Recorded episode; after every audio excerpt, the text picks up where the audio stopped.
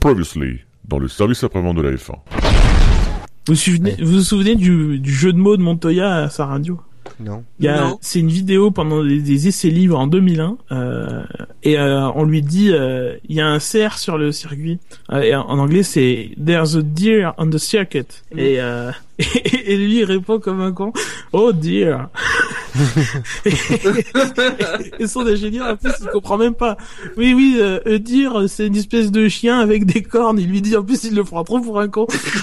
et l'autre il dit oui oui mais j'ai compris. Et donc euh, voilà, pour moi mon pronostic c'est euh, tour numéro 28, il y aura euh, un cerf sur le circuit. Un safety car et tutti quanti. Alors mon engagement, vu que quand même Red Bull a, a investi de l'argent pour organiser un Grand Prix, pour que ça soit un peu la, la fête de Red Bull, le triomphe de Red Bull à la maison, et que visiblement ils vont se planter en beauté, Oui. je, je suppose que demain soir on va apprendre la vente du, du circuit Red Bull. Un Mercedes. Hein, à, à Mercedes, voilà, hein, et que demain soir il y aura un énorme barbecue puisqu'on fera brûler cette énorme statue de taureau qui, Ah oui. qui, qui est là au milieu du circuit. Euh, moi, moi, je vais dire que l'astroturf va finir par se décoller. Oh. Et, et, euh, ah ben, En Corée, et qui d'autre Ah ben oui, mais il comprend, il est peut-être mal accroché, je sais pas. Ils ont peut-être, ils mettent tellement d'argent dans l'écurie Red Bull, ils ont peut-être plus de pognon Et pour le sais, circuit. ça, ça, ça fait une très belle écharpe. Et il fait froid quand même en ce moment. C'est ce, que- c'est ce que j'allais dire. C'est euh, Lewis ayant, euh, ayant peur d'attraper un rhume va se refaire une écharpe d'astroturf. C'est vrai qu'ils mettent plus d'argent dans les sculptures et dans l'astroturf que dans l'entrée des stands. Ça, c'est clair que...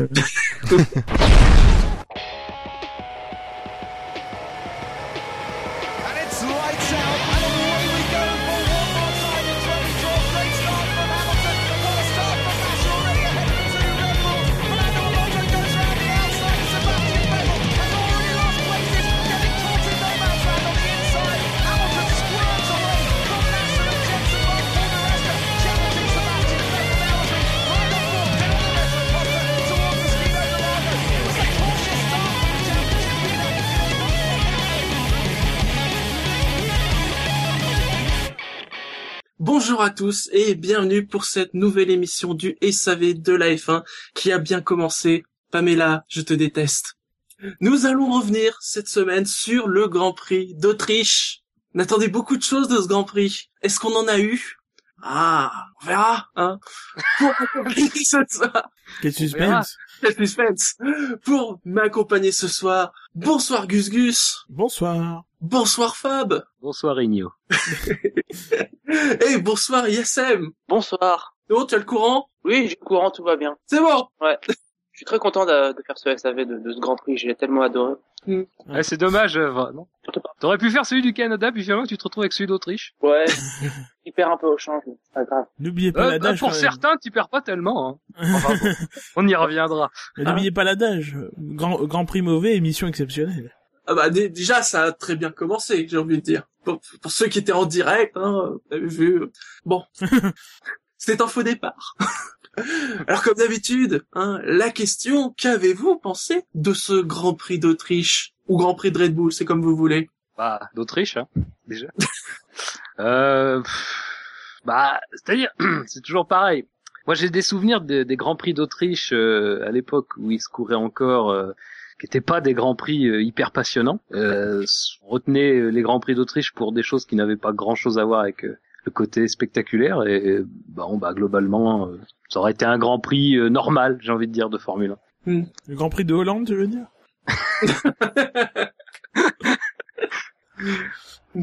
Oui, effectivement, euh, je- tous ceux qui attendaient Monts et Merveilles du, de, de ce Red Bull Ring, alors qu'il est euh, une copie conforme de l'Iron Ring, euh, bon, euh, se voilaient un peu la face, quoi. Euh, les Grands Prix d'Autriche n'ont jamais révélé des Grands Prix très spectaculaires.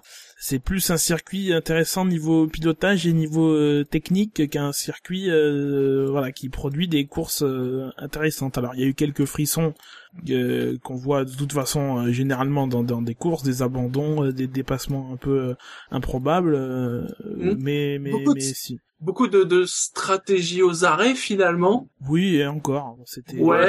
il y avait que deux Ouais. options quoi. Les trois c'est inclus euh, Bah, disons le, qu'il y a- le il y a fond du peloton, mais voilà. pour la victoire, il y avait il y avait une seule option, tout le monde était à peu près à, à la même enseigne. Eh bien, je vous propose de passer au top 10, à moins qu'il y ait peut-être, je sais pas, vous avez peut-être vu des actus euh, depuis samedi. euh.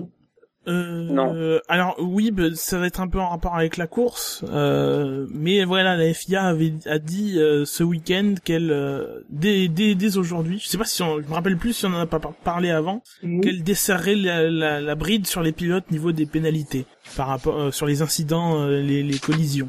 Alors euh, Oui, et j'ai Ouais. pu comprendre que Vettel justement avait été euh, épargné. voilà. J'ai vu ça, enfin j'ai vu ça rapidement sur euh, Autosport. euh, on, on aura l'occasion peut-être d'en reparler à ce moment-là de l'émission, mais ils ont quand même jusqu'à nous dire que Vettel était aurait été jugé responsable de l'accident, alors que très franchement c'est c'est une, con- c'est une concordance où il, il- c'est comme souvent quoi, il bouge en même temps. Mais Vettel il a pas non plus des freins euh, qui lui permettent de faire des décélérations de, de 800 G quoi. Enfin, c'est des freins carbone normales et il peut pas éviter euh, il peut pas éviter la- l'accrochage, mais il y a aucun responsable si c'était de la course euh, de, de cet incident. Après, euh, voilà, moi cette décision, visiblement, qui commence euh, dès aujourd'hui à se traduire en acte, qui fait que on, on ne, on ne pénalise pas un pilote pour un incident qui, bon, n'est pas très grave, voilà, qui, qui, qui ne relève pas vraiment d'une responsabilité énorme, claire, et surtout n'a pas de conséquences euh, importantes. euh, voilà, moi je trouve ça que c'est un, pour une fois, c'est un bon truc qui a été décidé, et pas un truc gadget. euh, on met des, des trucs en titane sous les voitures. euh, euh, voilà. Oui, non, mais euh, juste pour revenir là-dessus, c'est vrai que ce qui, ce qui était malheureux, c'était euh, de s'apercevoir que, euh, et c'est pas très vieux, en regardant des, des grands prix d'il y a encore euh, 7, euh, 7, 6, 7 ans, quoi, on, s'apercevait qu'il y avait quand même moins de, de crispation à chaque fois autour des contacts, autour des chocs, même autour des, des gènes, hein, euh, qui euh, et, c'est bien quand même de se rendre compte de ça et de desserrer les taux parce que euh, au bout d'un moment, c'est vrai qu'on tue le spectacle. Enfin, il y a des manœuvres qui ne sont plus, il y a des pilotes qui n'osent carrément plus faire de manœuvres. Ça, ça donne des courses euh, sur des circuits où le dépassement est pas facile. Ça donne des courses en, en, en petit train et, et vraiment pour le coup, c'est vrai que c'est une bonne chose. Et bon, c'est un peu dommage qu'il faille le dire pour en arriver là, mais on était allé si loin dans la dans, dans la sévérité que C'était bon, bien qu'on le dise. Bah ouais, c'est ça en fait. Et d'autant plus qu'à l'époque, euh, enfin, on n'hésitait pas à enlever des super licences. UGD en 2006 a fait quatre courses ou cinq courses, et puis il s'en va après qu'il ait fait faire des, des tonneaux à, à Christian Albers. Il n'y avait pas de, de règlement aussi euh, restrictif. En tout cas, il n'y avait pas d'attitude de la FIA d'être aussi euh, restrictif qu'aujourd'hui, et pourtant, voilà, ça n'a pas empêché de virer des pilotes purement et simplement parce qu'il n'y avait pas le, le niveau ou euh, ou, euh, ou, ou la- les capacités, voilà, de, de courir dans un peloton. Ce bon vieux UGD. Il nous manque. Allez, on va aborder notre classement et comme d'habitude, on va évoquer ceux qui ne font pas partie du top 10. Alors il faut savoir que cette semaine, alors peut-être que vous aussi vous n'avez pas été très inspiré par le Grand Prix d'Autriche, euh, plus les matchs de foot et tout ça, parce que les vacances, score. les révisions. oui, vous n'avez, vous avez, par contre c'est bien, vous avez fait les choses proprement, vous avez été 100, ni plus ni moins, 100 à voter. Bravo. est arrivé dernier avec 6 points. Marcus Ericsson, hein, il, il n'est mené que d'un point par Max Chilton qui marque donc 7 points, il est 21e. Adrian Sutti est 20e avec 21 points. Kobayashi est 19e, 25 points. Gutiérrez a marqué 30 points. C'est fou. Waouh Il est précédé par un certain Sébastien Vettel qui a marqué 46 points. Oh la vache. Ça c'est violent. Mais il n'est pas, il n'est pas seul, j'ai envie de dire, puisque Jean-Éric Verne est juste devant lui. C'était Ah, la concentration. En même temps, c'est, 77 points. Maldonado est 14e avec 87 points. Grosjean 15e 91. Jules Bianchi a marqué 112 points. Il est 13e. Jenson Button est 12e avec 117 points. Et c'est Kimi Raikkonen qui est Mr. Eleven avec 131 points. Même la fanbase l'a quitté. C'est terrible. C'est le désespoir. Non mais quelque Les part, semaines ça- passent et j'ai envie de prendre des barbituriques toutes les semaines. Oui.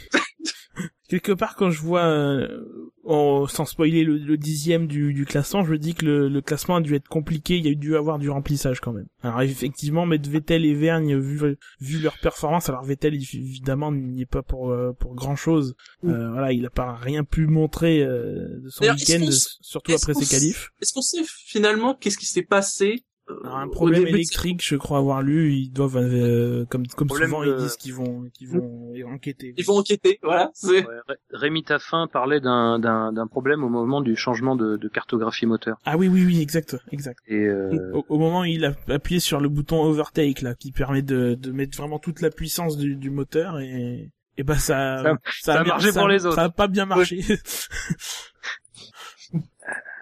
oui, non, mais euh, sur les pilotes hors top 10, moi j'ai noté quelque chose euh, à propos de Sutil qui est quand même assez formidable, c'est que Sutil, à un moment, il, est bien, il est bien en course, il est bien dans son rythme, et puis au 15e tour, sa radio l'appelle affolé. Arrête-toi, arrête-toi immédiatement. oui, oui, oui. ce qu'il ce qu'il fait hein, visiblement puisqu'il nous dit qu'il repart après et, et là et là finalement à la radio lui dit non en fait c'est pas pour toi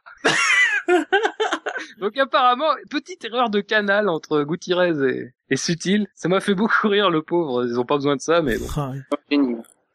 Gutiérrez Euh, qui s'est pris 10 places quand même. Oui, ben comme à chaque fois, c'est le tarif, Logique. c'est réglementaire, c'est c'est Voilà. automatique. Ça, on en a déjà parlé des millions de fois. Moi, ce qui me surprend le plus, euh, bah remarque, je pense qu'on y parlera bientôt dans le classement vu que c'est un- ça concerne un pilote de top 10, c'est qu'il y en a d'autres qui n'ont pas été pénalisés alors que euh, il y a eu des unsafe release un peu dans l'air. Et et pour justement parler de Gutiérrez, euh, je lisais l'équipe ce matin et euh, moi je trouve que c'est affligeant que le journaliste qui euh, qui a eu à relater cet événement euh, ait pris encore une fois fait et cause pour le pilote. On va pas revenir, hein, bien sûr. le pilote fait partie de l'équipe et puis ça, c'est encore une fois une une comment c'est encore une fois mettre en péril la, la- potentiellement la vie d'autres personnes et je comprends pas que un- quelqu'un euh, d'un quotidien, du seul quotidien euh, national sportif français, euh, viennent à écrire que euh, il n'aurait pas dû être pénalisé. C'est proprement scandaleux et et ça ça fait un peu peur sur le niveau de la presse. Euh, on tape souvent sur la presse, euh, enfin sur Internet, mais euh, je crois que parfois la presse papier et surtout le journal de l'équipe euh, nivelle le, le- le journalisme sportif par le bas et je pense que ça c'est une nouvelle preuve de, de ça. Le problème, c'est le manque de concurrence. Euh, L'équipe, ils ont pas forcément. Toujours. Ils sont tout seuls. Ils ont pas. et ils sont euh, toujours arrangés pour euh, Oui, pour ils faire sont tuer les pour faire tuer le, le Disport ou, ou d'autres. Euh, ils sont toujours. Euh, Donc du coup, enfin, t'as même pas à te fouler, quoi. Enfin, Ah. quoi quoi qu'il arrive, t'auras, tu vendras de toute façon, t'auras euh, 100% du marché. euh, euh, et bon, alors, il faudrait que les ventes euh, plongent, mais beaucoup se contentent un petit peu de, de ce que raconte l'équipe. Après, moi, j'achète pas l'équipe, donc je peux pas forcément non plus juger euh, le niveau global. Mais euh, mais voilà, c'est c'est compréhensible quelque part.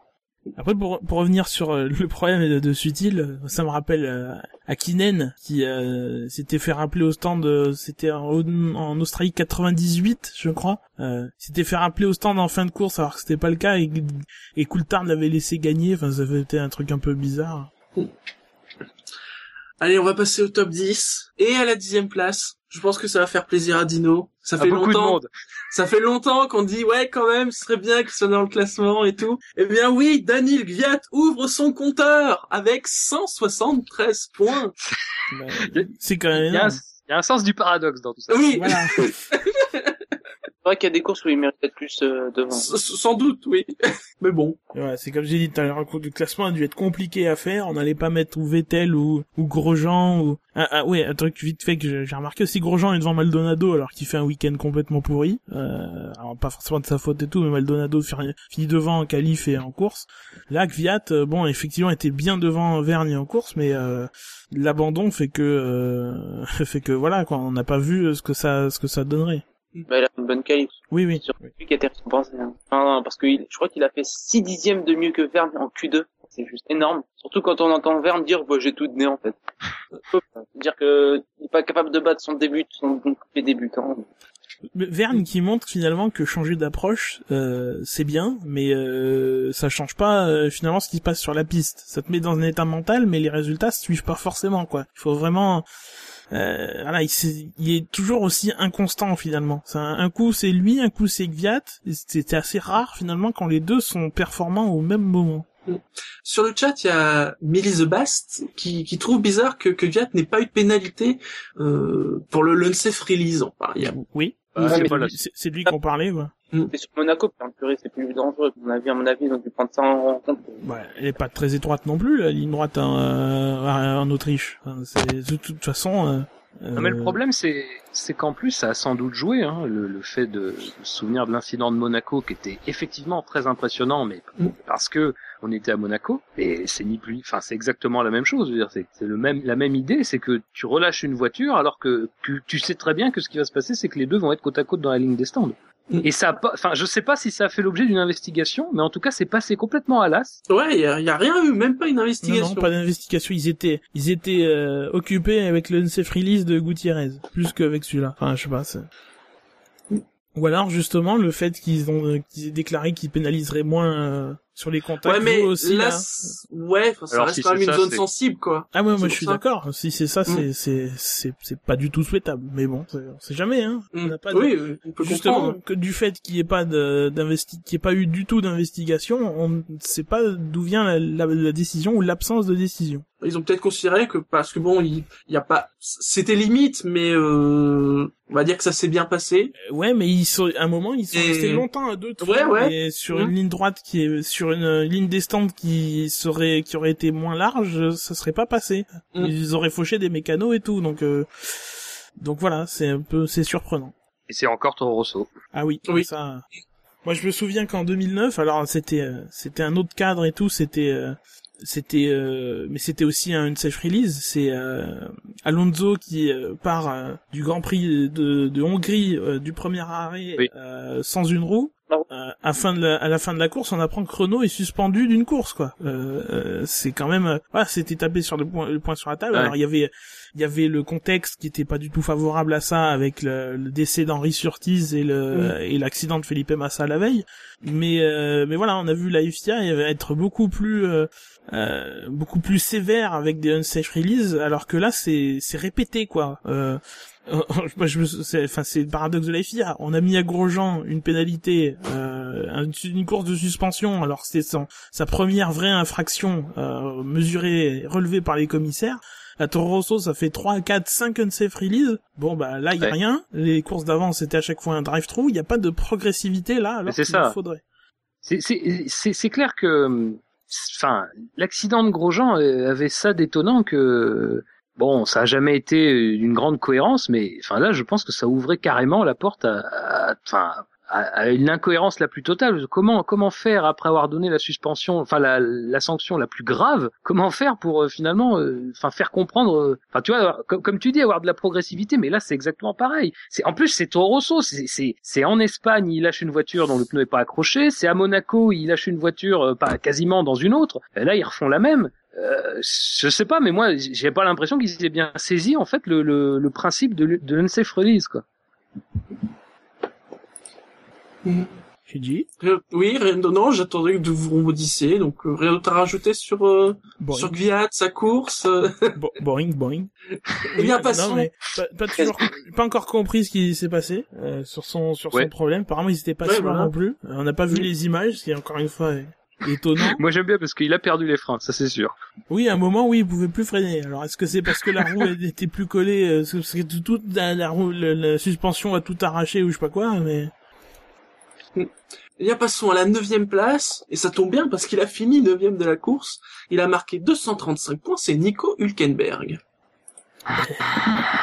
est-ce qu'il était décalé lui en stratégie, comme euh, comme Perez, je me souviens. pas. Non, non, il était sur la stratégie euh, Ah oui, logique. parce qu'il était en Q3, donc Ouais, euh, il a voilà. parti avec les tendres, avec les super tendres, donc ouais.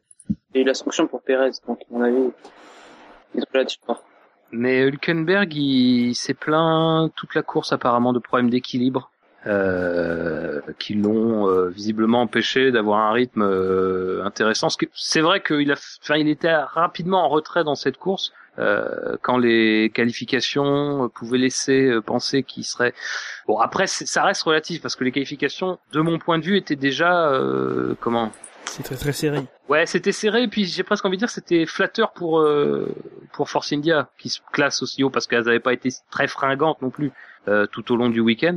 Euh, bon après, visiblement, lui pense qu'il y avait beaucoup, enfin il y avait mieux à faire parce qu'il euh, il y avait il y avait des problèmes d'équipe sur sa voiture et et voilà quoi, il a, il a été incapable de suivre le rythme de et de résister sur la fin. d'ailleurs.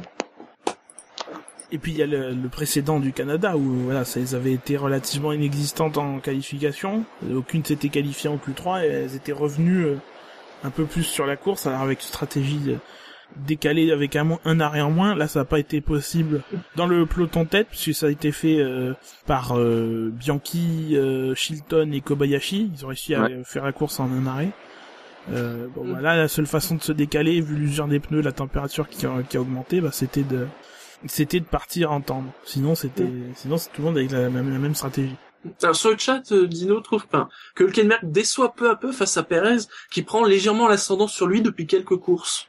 Bah, c'est c'est surtout qu'on a sous-estimé Perez en fait. Le fait que euh, il a passé, enfin, il a pas fait une super bonne année avec McLaren a peut-être joué en fait euh, avec ça. Enfin, euh, ça a contrasté fortement avec euh, avec la saison de Hülkenberg qui faisait des miracles avec la Sauber. Mhm. À mon avis, on peut, pour moi, on a sous-estimé Perez parce que moi j'aime bien ce pilote. Moi, je trouve qu'il est bon. Moi, ça m'étonne pas de le voir euh, de temps en temps devant. Après, il est moins régulier que lui, donc euh, Ouais. forcément, il joue au championnat. C'est peut-être ce qui lui manque, ouais. Tout est dans, de temps en temps parce que jusqu'ici c'était un, un bon résultat, un mauvais résultat à peu près. Hein. Euh, là, il en enchaîne deux, euh, peut-être euh, peut-être pas le troisième, mais s'il enchaîne le troisième, là, ce sera vraiment euh, un coup pour Hülkenberg. Quoi. Là, ce sera vraiment décevant de sa part. Après, Après, euh, c'est pas inquiétant. Après, il a eu une course où il a pas pu commencer, je crois. Enfin, où euh, il a, il a eu une course, je crois, il a même pas commencé. Je sais plus c'est quelle course, c'est la première ou la deuxième. À Monaco, je crois qu'il il se fait percuter, il me semble.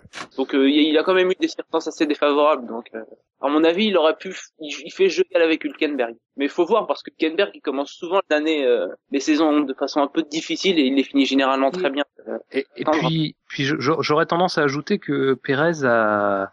euh, alors effectivement, je pense aussi qu'on sous-estime Pérez euh, parce que euh, voilà, parce que la saison 2013, tout Il simplement. Il a l'étiquette de pilote payant aussi qu'il a eu au début. Ouais, il y a aussi ça, et, et j'ajouterais quand même, pour tempérer un peu, c'est c'est le fait que sur les deux courses qu'il vient de faire, c'est un peu deux courses, euh, enfin de l'acabit de celle qu'il faisait euh, chez Sauber euh, sa grande époque, quoi. C'est-à-dire Ah oui. de la gestion, de la gestion pneumatique. Euh, et ça, là-dessus, euh, alors si en plus tu as une voiture qui te permet de le faire, euh, il a l'air d'être un pilote qui est particulièrement doué pour cet exercice, et il l'a prouvé hier parce qu'il est parti en, il a fait deux relais en pneus tendres. Euh, enfin, il a été tellement, enfin, assez performant pour tenir euh, et même pour mener la course euh, de manière éphémère. Mais c'est surtout intéressant, c'est qu'il a pu faire un dernier relais en super tendre euh, qui, qui lui a permis, voilà, de, de prendre l'avantage notamment sur Magnussen. Euh, donc, il, voilà, il, il est, il est performant. Il, il a dominé sur ce week-end Hülkenberg. Après, ça fait deux, deux week-ends où il il aurait pu faire un très bon résultat au Canada et ce week-end-là avec une, euh, stratégie euh, qui fait la part belle à, à des qualités qu'on lui connaît déjà. Donc euh, moi j'attends de le voir régulier sur d'autres types de courses. Après, euh, si c'est ça, si c'est la meilleure arme qu'il a, il faut en profiter parce qu'en partant 16e, euh, il vaut mieux avoir euh, de quoi de quoi faire. voilà, et si Force India et lui auraient tort de s'en priver. Après, Perez a quand même fait un podium. Ça, enfin, quand quand t'as Hülkenberg qui était considéré comme euh, un des pilotes les plus pro- prometteurs de F1 et que t'es euh, et que t'étais voilà, enfin, t'étais euh, peut-être pas sûr, mais voilà, que t'étais un des favoris pour pour battre Perez. Voir que Perez il fait un podium à Bahreïn, ça peut-être. Oui, mais c'est c'est très. Je pense que les, les, les dernières saisons de F1 nous prouvent qu'il n'y a pas de hiérarchie établie à partir du moment où tu vas te confronter à un pilote avec la même voiture. Euh, Qui euh, qui aurait pu dire euh, que que certains pilotes feraient jeu égal? Je me rappelle très bien, Rosberg devait, Button devait être explosé par Hamilton, Rosberg devait être explosé par Hamilton dans les faits, à un moment donné, c'est, c'est, ça se vérifie pas forcément. Et, et, et inversement, il y a, y, a y a des luttes qu'on attendait qui ne se produisent pas. Par exemple, chez Ferrari cette année. Donc, je crois que ça, c'est toujours très. Après, sur ces courses-là, c'est vrai que Perez a fait podium à Bahreïn, mais euh, je, me souviens que Hülkenberg a, enfin, était pas tout à fait sur la même stratégie. En tout cas, avait des pneus un peu plus euh, usés sur la, sur le dernier relais qui a été, bon, bien sûr, relancé avec le safety car. Donc euh, je, je pense que c'est très conjoncturel et malgré tout, euh, j'attends de j'attends de voir Pérez sur une course euh, à peu près normale, euh, partant du top 10 lui aussi, et donc devant s'adapter à une stratégie qui sera forcément une stratégie majoritaire. À la huitième place, il a été le meilleur ce week-end. En tout cas, il a été le meilleur avec un moteur Renault. C'est pour ça qu'il est huitième. C'est Daniel Ricciardo qui marque 367 points. Le seul, la seule Red Bull à l'arrivée. Red Bull dans le sens large. quoi. C'est Ouais. dire le fiasco que ça a été ce week-end pour. un- C'est vrai. Et puis, Félicitations, Monsieur Maté. C'est ça, j'allais le dire. C'est le pire, c'est le Oui. message à la fin. Bravo. Hein. Bravo et merci en plus. Merci pour euh, la fin de votre domination. Après, après Ricciardo, euh, il a fait ce qu'il a pu. Il a fait un super dépassement à la fin. Mais à part ça, enfin, la, la Red Bull était hors du coup, quoi. Enfin, du- de la première journée d'essai libre au Grand Prix, quoi. Elle le était dit. nulle part. Lui-même le, dit. J'ai, eu, un petit sourire à la fin, mais euh, ça a pas duré longtemps, quoi. Enfin, c'est, pas un résultat acceptable. Il- J'ai pas pris de plaisir, etc. oui, il a quand même beaucoup souri par rapport à certains pilotes. Ah bah, Ce qui est quand même terrible quand on y réfléchit, c'est que, alors c'était c'était pas prévisible, mais c'est pratiquement le pire circuit euh, pour la Red Bull, quoi. C'est le pire circuit pour ses qualités euh, actuelles. il faudrait Euh, qu'il fasse un circuit sans ligne droite. Bah voilà, c'est ça, c'est c'est- c'est un peu malheureux, mais c'est ce qui, voilà, c'était leur fête, mais le problème c'est que c'était pas vraiment le bon circuit, quoi. Et euh, Après, ils ont quand même fait un bon Grand Prix. Enfin, ils ont fait un super Grand Prix du Canada. Il y a beaucoup de lignes droites au Canada. Donc, Oui, euh, mais on sait comment ils l'ont fait. Déjà Mercedes, Ouais, euh, non, mais- les- la fiabilité de Mercedes, euh, euh, une fin de course où Perez faisait un peu le bouchon, euh, voilà, tout ça, tout ça a joué. Euh, la, la victoire de, de Ricciardo euh, là-bas, elle est, elle est circonstancielle plus que euh, plus euh, plus qu'autre chose. Elle est méritée parce que voilà, il y a, la fiabilité fait partie du jeu, mais c'est quand même euh, c'est c'est la victoire, c'est comme la victoire de Berger en 88 à Monza. C'est Oui. c'est Oui. C'est le miracle. c'est voilà, c'est le truc qui se doit se passer parce que il, il fallait pas que ça se passe que que qu'il y ait un grand chelem, que faire un grand chelem surtout c'est super difficile. Un remarque de Dino sur le chat pour que ce dépassement lui vaille de glisser un sourire dans le casque, c'est qu'il devait vraiment tirer la tronche avant ça, parce que c'est un état normal pour lui le sourire. Mais il a une paralysie faciale, il paraît. Non, mais c'est sûr que par contre, bah effectivement, euh, moi je pensais pas qu'il y viendrait à bout parce que c'est, il a longtemps, longtemps, longtemps été à 5 dixièmes euh, de, de Hülkenberg, donc euh, je commençais à, je commençais à désespérer pour lui. Euh, mais après, c'est vrai qu'il a, il a fait preuve, il a fait preuve d'audace, effectivement, et ça a été récompensé. C'est sûr que c'est, c'est un peu le rayon de soleil, hein, parce qu'après, euh, malheureusement, euh, Et puis C'est quelle même- catastrophe pour Renault quoi. Ah, ça c'est ah, sûr. D'ailleurs, à ce sujet, on a reçu une question de Geoffrey. Attends, Bonjour. Petite paire. Oui. à votre avis, les récentes déclarations de Christian Horner de Helmut Marko au sujet du moteur Renault ne pourraient-elles pas sonner la fin du projet Renault F1 En effet, Red Bull semble vouloir se défaire de sa relation contractuelle. Je suppose qu'il en va de même pour Toro Rosso. De son côté, on sait que Caterham est en vente. Nous ne sommes pas certains de voir cette équipe sur les grilles l'an prochain. Seul Lotus serait donc encore serait donc encore être susceptible d'être propulsé par le bloc français l'année prochaine. Quand on connaît les difficultés de paiement de cette équipe et son incapacité à assurer à elle seule le développement d'un moteur, Renault a-t-il intérêt à poursuivre le projet? Ou au contraire, Renault n'aurait-il pas intérêt à réinvestir dans son ancienne équipe pour redevenir un constructeur à part entière? Euh, Alors déjà, le, le constructeur à part entière, c'est pas demain la veille. hein. vous avez un quatre sujet de heures. philo. C'est un sujet de philo. Merde. C'est sujet de philo. Non, déjà, euh, je pense que c'est hors de question que Renault se retire du jour au lendemain de la F1 en tant que motoriste. Euh, À, à moins qu'ils aient vraiment au plus aucun client. oui, s'ils ont plus aucun client. Ça. Déjà, mais déjà, euh, Red Bull a un contrat jusqu'à fin 2016 euh, ou Mm. 2015, je sais plus exactement. Enfin, dans ces eaux-là. Donc, il reste de toute façon au moins une saison et demie à faire. Sauf clause de sortie euh, euh, pour Red Bull, mais est-ce qu'elle vaudrait aussi pour Toro Rosso? Ça, je suis pas vraiment sûr.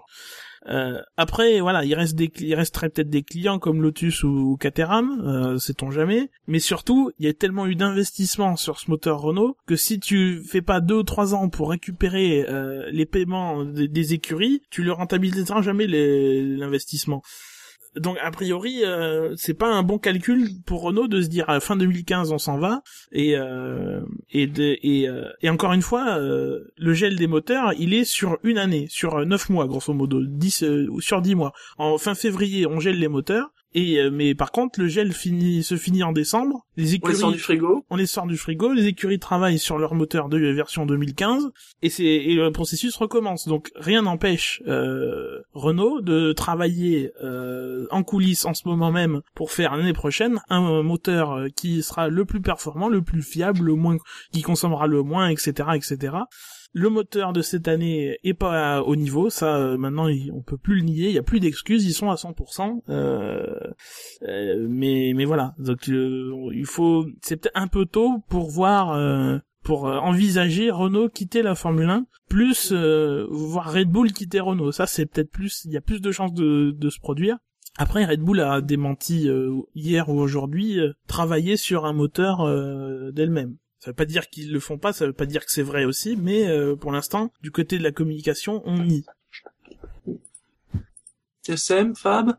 Mm, Non, rien. Ouais, pour, pour moi, tout ce que dit Red Bull sur Renault, c'est du bluff. hein. Enfin, c'est juste de la, des coups de pression. Ouais, voilà, je pense aussi. Ah, c'est, c'est, c'est, c'est, c'est, oui, c'est un coup de pression normal. Enfin, à un moment, c'est pas, C'est pas le premier, hein, ce sera pas le dernier. Non, c'est, c'est pas le premier, c'est pas le dernier, mais c'est, c'est aussi normal euh, dans une relation euh, contractuelle, euh, dans un domaine qui est celui de l'excellence et de la compétitivité, parce que euh, c'est, ce qui fait marcher de ta boutique aussi. Hein. Euh, c'est, voilà, c'est normal. Et ça va sans doute aller en s'intensifiant, parce que de toute façon, comme, comme le disait euh, Gus Gus, c'est euh, le moteur Renault, il est sans doute déjà euh, pas tu, loin penses, de. tu penses que ça peut nous finir comme une Williams BMW Non, non, non. C'est la non, faute du non. châssis Non, c'est la faute du moteur Non, non, mais je non, mais c'est enfin voilà, je, pense que ce qu'il y a dans la déclaration de Horner, elle est très intéressante parce que il, dit voilà, il met un, gros coup de pression, c'est sans doute le plus véhément depuis le début de la saison, euh, enfin de sa part en tout cas, et ça a sans doute plus de valeur que que enfin moi j'y accorde plus de valeur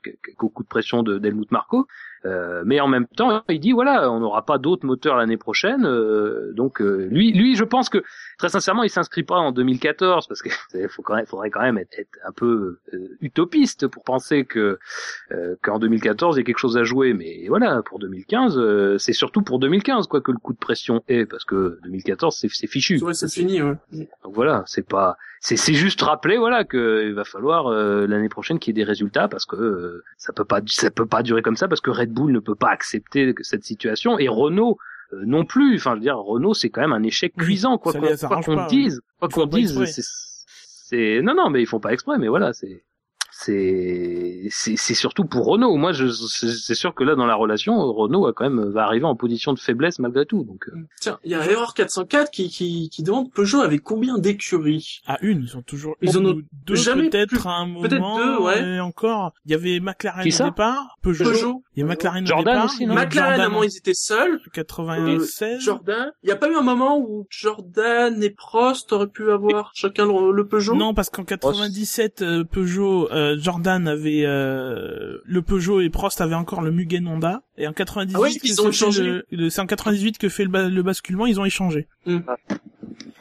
Après, moi, je reviens deux secondes sur un truc que t'as dit. Euh, c'est la faute du moteur ou du châssis. Euh, il faudrait pas oublier quand même que l'un est difficilement dissociable de l'autre parce que en Formule 1, on Non, met une monocoque. C'était c'était Ouais, juste pour souligner que voilà, ça pouvait aller plus loin et je prenais l'exemple. c'est pas par rapport à toi, c'est par rapport Voilà. à Red Bull qui dit qu'ils ont le meilleur châssis. Il faut pas qu'ils oublient que s'ils ont aussi le meilleur châssis, c'est que le moteur Renault a quand même des qualités. Parce que derrière la monocoque Red Bull, on fout un moteur Renault, on fout une boîte Red Bull, et si le moteur Renault, si le, si le châssis Red Bull est le meilleur, c'est aussi parce qu'il y a le, euh, le moteur Renault entre autres qui a euh, des- la bonne répartition des masses, euh, et qui a une bonne intégration, etc.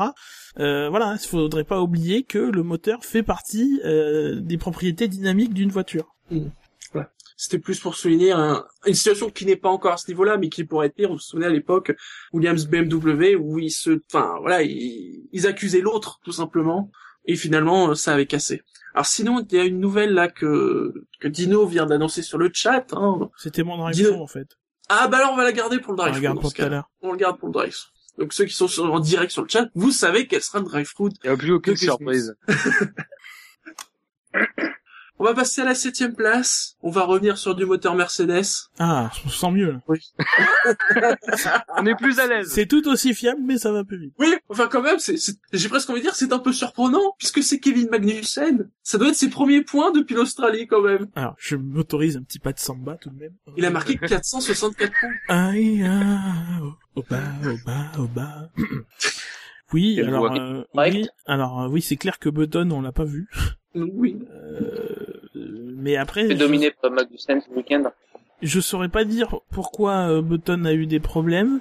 Et à part le moteur Mercedes, je saurais pas dire comment Magnussen euh, a pu se montrer à ce niveau-là. quoi.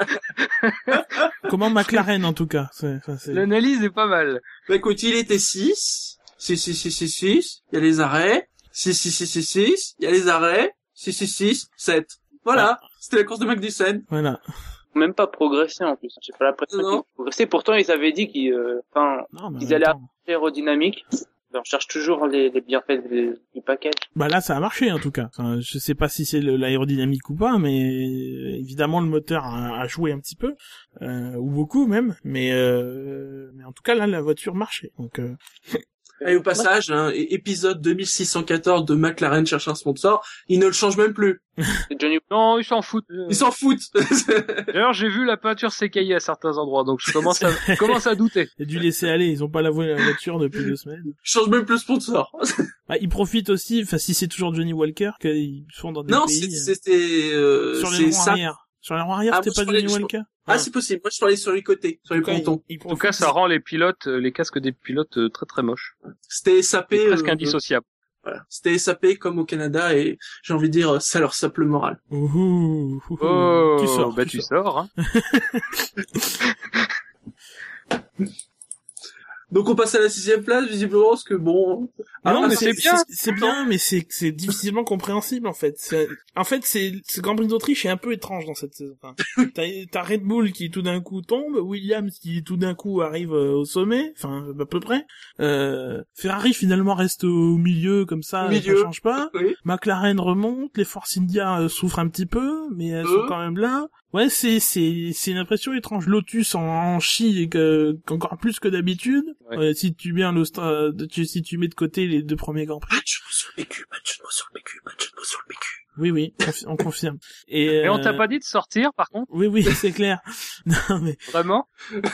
Non voilà, c'est un Grand Prix un peu un, un peu euh, étrange ou alors s'il se confirme en, en Grande-Bretagne, on saura que finalement euh, les écuries ont plus travaillé pour le Grand Prix d'Autriche que pour l'Espagne, ce qui est un peu surprenant quoi. Mm. De toute façon, de toute façon, on a, j'ai l'impression que la hiérarchie change à chaque course. fait. Une fois, une fois c'est Red Bull, une fois c'est Ferrari, une fois c'est McLaren, une fois c'est Force India, une fois c'est Williams. C'est, on a l'impression que les, les voitures fonctionnent, mais juste sur un type de circuit par, par écurie. Voilà. C'est-à-dire que à chaque Grand Prix, ben, on verra euh, Ouais. des écuries différentes. une saison. euh, À part- Même, même. Mercedes. Merce- C'est quel type de circuit qui vous convient, vous les Mercedes? Les circuits. Non mais Les circuits. Tant tant qu'il n'y a Bon. pas de spécial de rallye, ça va. Voilà.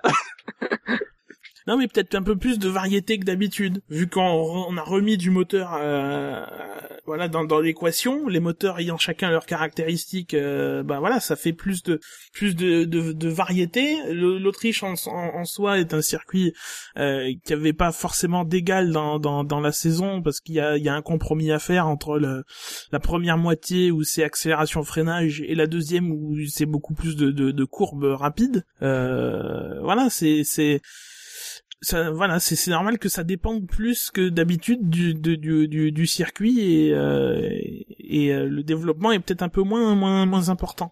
Par exemple, Williams, j'ai pas l'impression de voir des nouvelles pièces très régulièrement.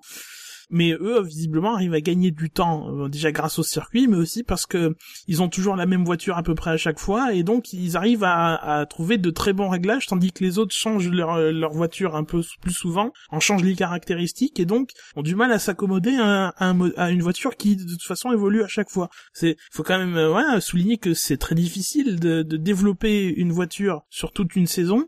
Euh, parce que voilà, tu, tu la changes un petit peu à chaque fois, donc les pilotes à, à chaque fois doivent s'adapter. Alors que les Williams, ils sont un peu plus dans le confort de retrouver la même voiture à peu près que la dernière fois. C'est une solution différente, mais qui visiblement le- leur convient. Passons à la sixième place. Il a marqué 764 points. C'est le coéquipier de Nicole Kenberg, Sergio Perez.